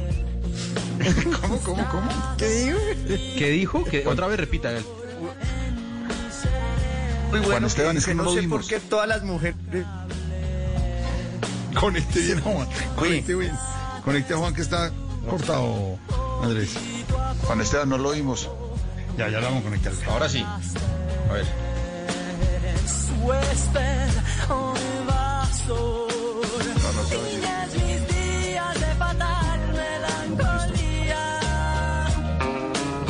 Listo, Costaín.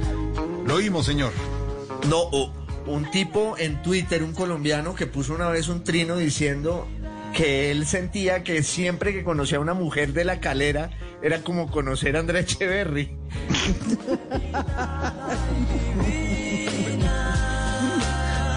Le decía a su merced. Claro.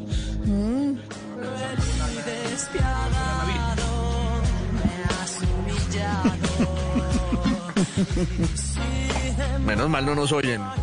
De verdad. Esa es la ventaja de tener pocos oyentes, que podemos decir impunemente lo que nos dé la gana.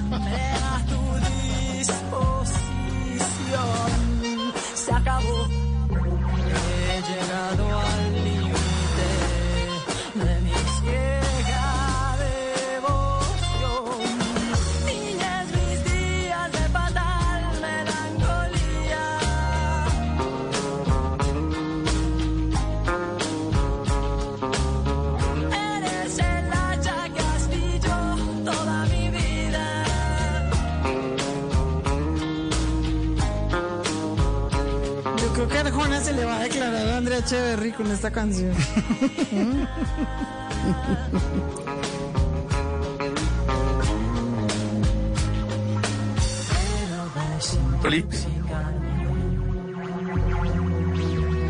Cortar esta dependencia antes que sea tarde. Sí, no sé. No sé. No sé si era esa. Creo que la anterior era mejor, ¿no? De Marinho.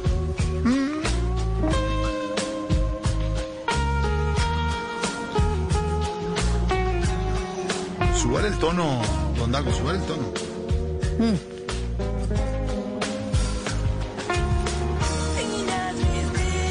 Fatal. No, esta era acabada. Uy, no.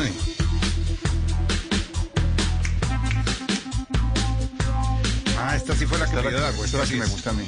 Sí, esta sí es la que me gusta.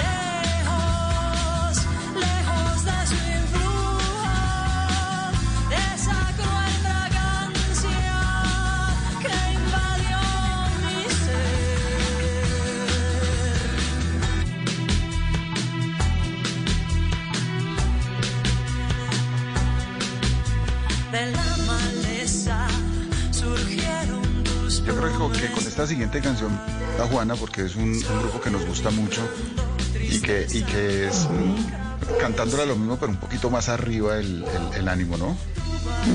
Pongámosla, Andresito.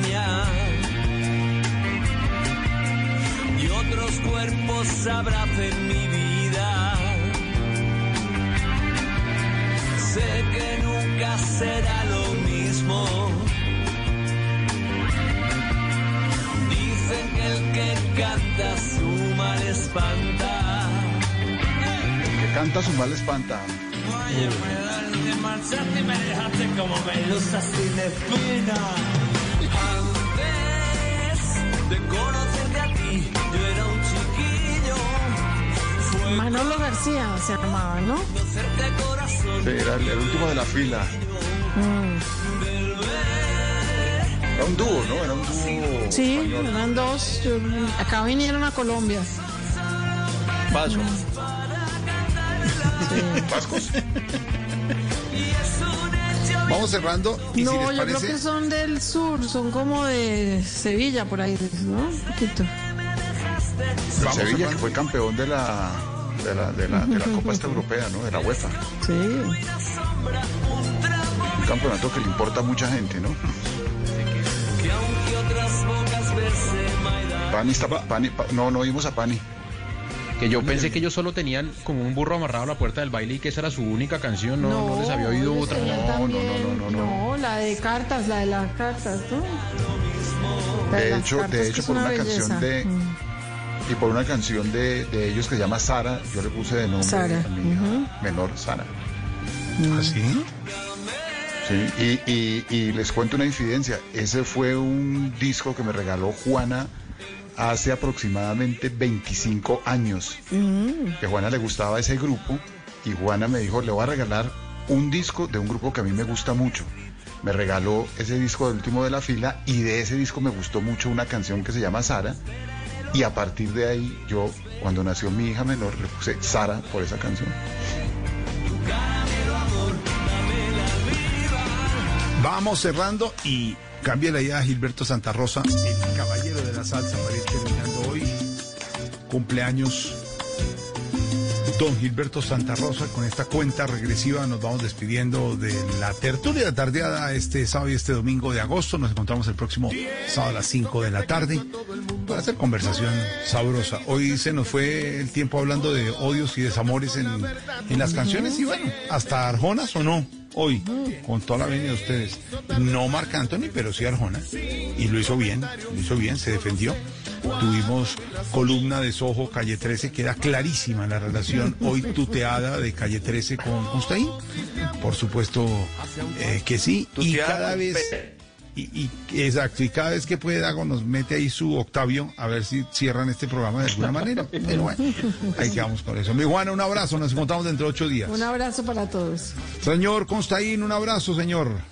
Un abrazote, mil gracias. Lanzamiento a- musical. A, Neymar, ¿no? Un A abrazo Neymar a Neymar. Que... también. Y el Neymar, que, que Maluma, que le cante y le baile ya. Señor Paniagua, en su lanzamiento mundial como cantante de Sí, señor. fusión y reggaetón. Muy bien. Listo, señor. Listos para grabar. Se- señor Don Dago, le olvido que seremos ya en autocines ayer en Chía y en Cali. Esperemos que pronto en Bogotá. El olvido que seremos también en autocine. Vale la pena verla. Cuando llegue a Bogotá, los eh, oyentes de Bogotá ya estuvo en Chía y ahí estará en los autocine. También muy recomendado, Don Dago. Sí, y toda mi solidaridad con Neymar Jr. Listo, señor. Un abrazo. Nos encontramos dentro de ocho días la tardeada en Blue Radio. Radio en vivo aquí para todos ustedes. Chao, chao. Ya lo intentamos todo corazón.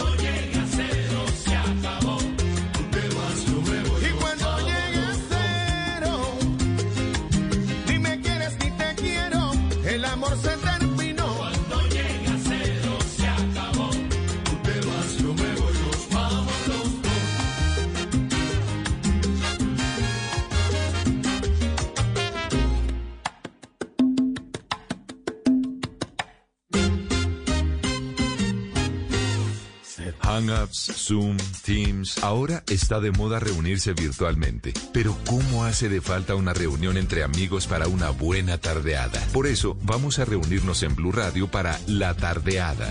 Una reunión para conversar, compartir y volvernos a encontrar. Reunámonos este sábado y domingo en Blue Radio para La Tardeada con Juana Uribe, Juan Esteban San Pedro, Juan Esteban Costaín, Hernando Paniagua, Dago García y Jorge Alfredo Vargas. 5 a 7 de la tarde, Blue Radio, la nueva alternativa. Esta es Blue Radio. En Bogotá, 89.9 FM. En Medellín, 97.9 FM.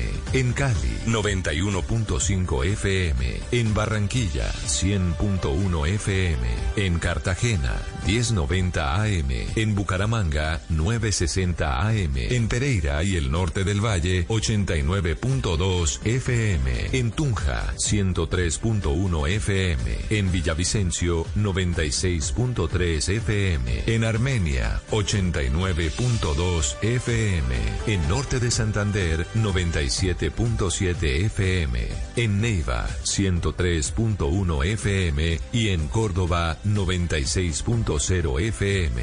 También en bluradio.com. En Facebook, Blue Radio Colombia. A través de Twitter en arroba Blue Co. Y en la señal de TDT.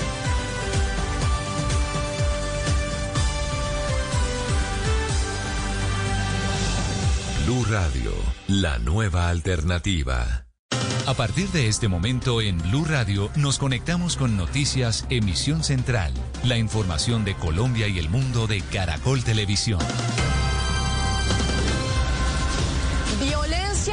Tregua. En los últimos 12 días, 33 personas han sido asesinadas en masacres registradas en varias zonas del país. Muchas de las víctimas son jóvenes entre los 17 y los 28 años de edad, que han dejado en sus familias y en sus regiones dolor y miedo. En minutos, la ampliación de las cifras que enlutan a Colombia tras el accionar de estos grupos armados.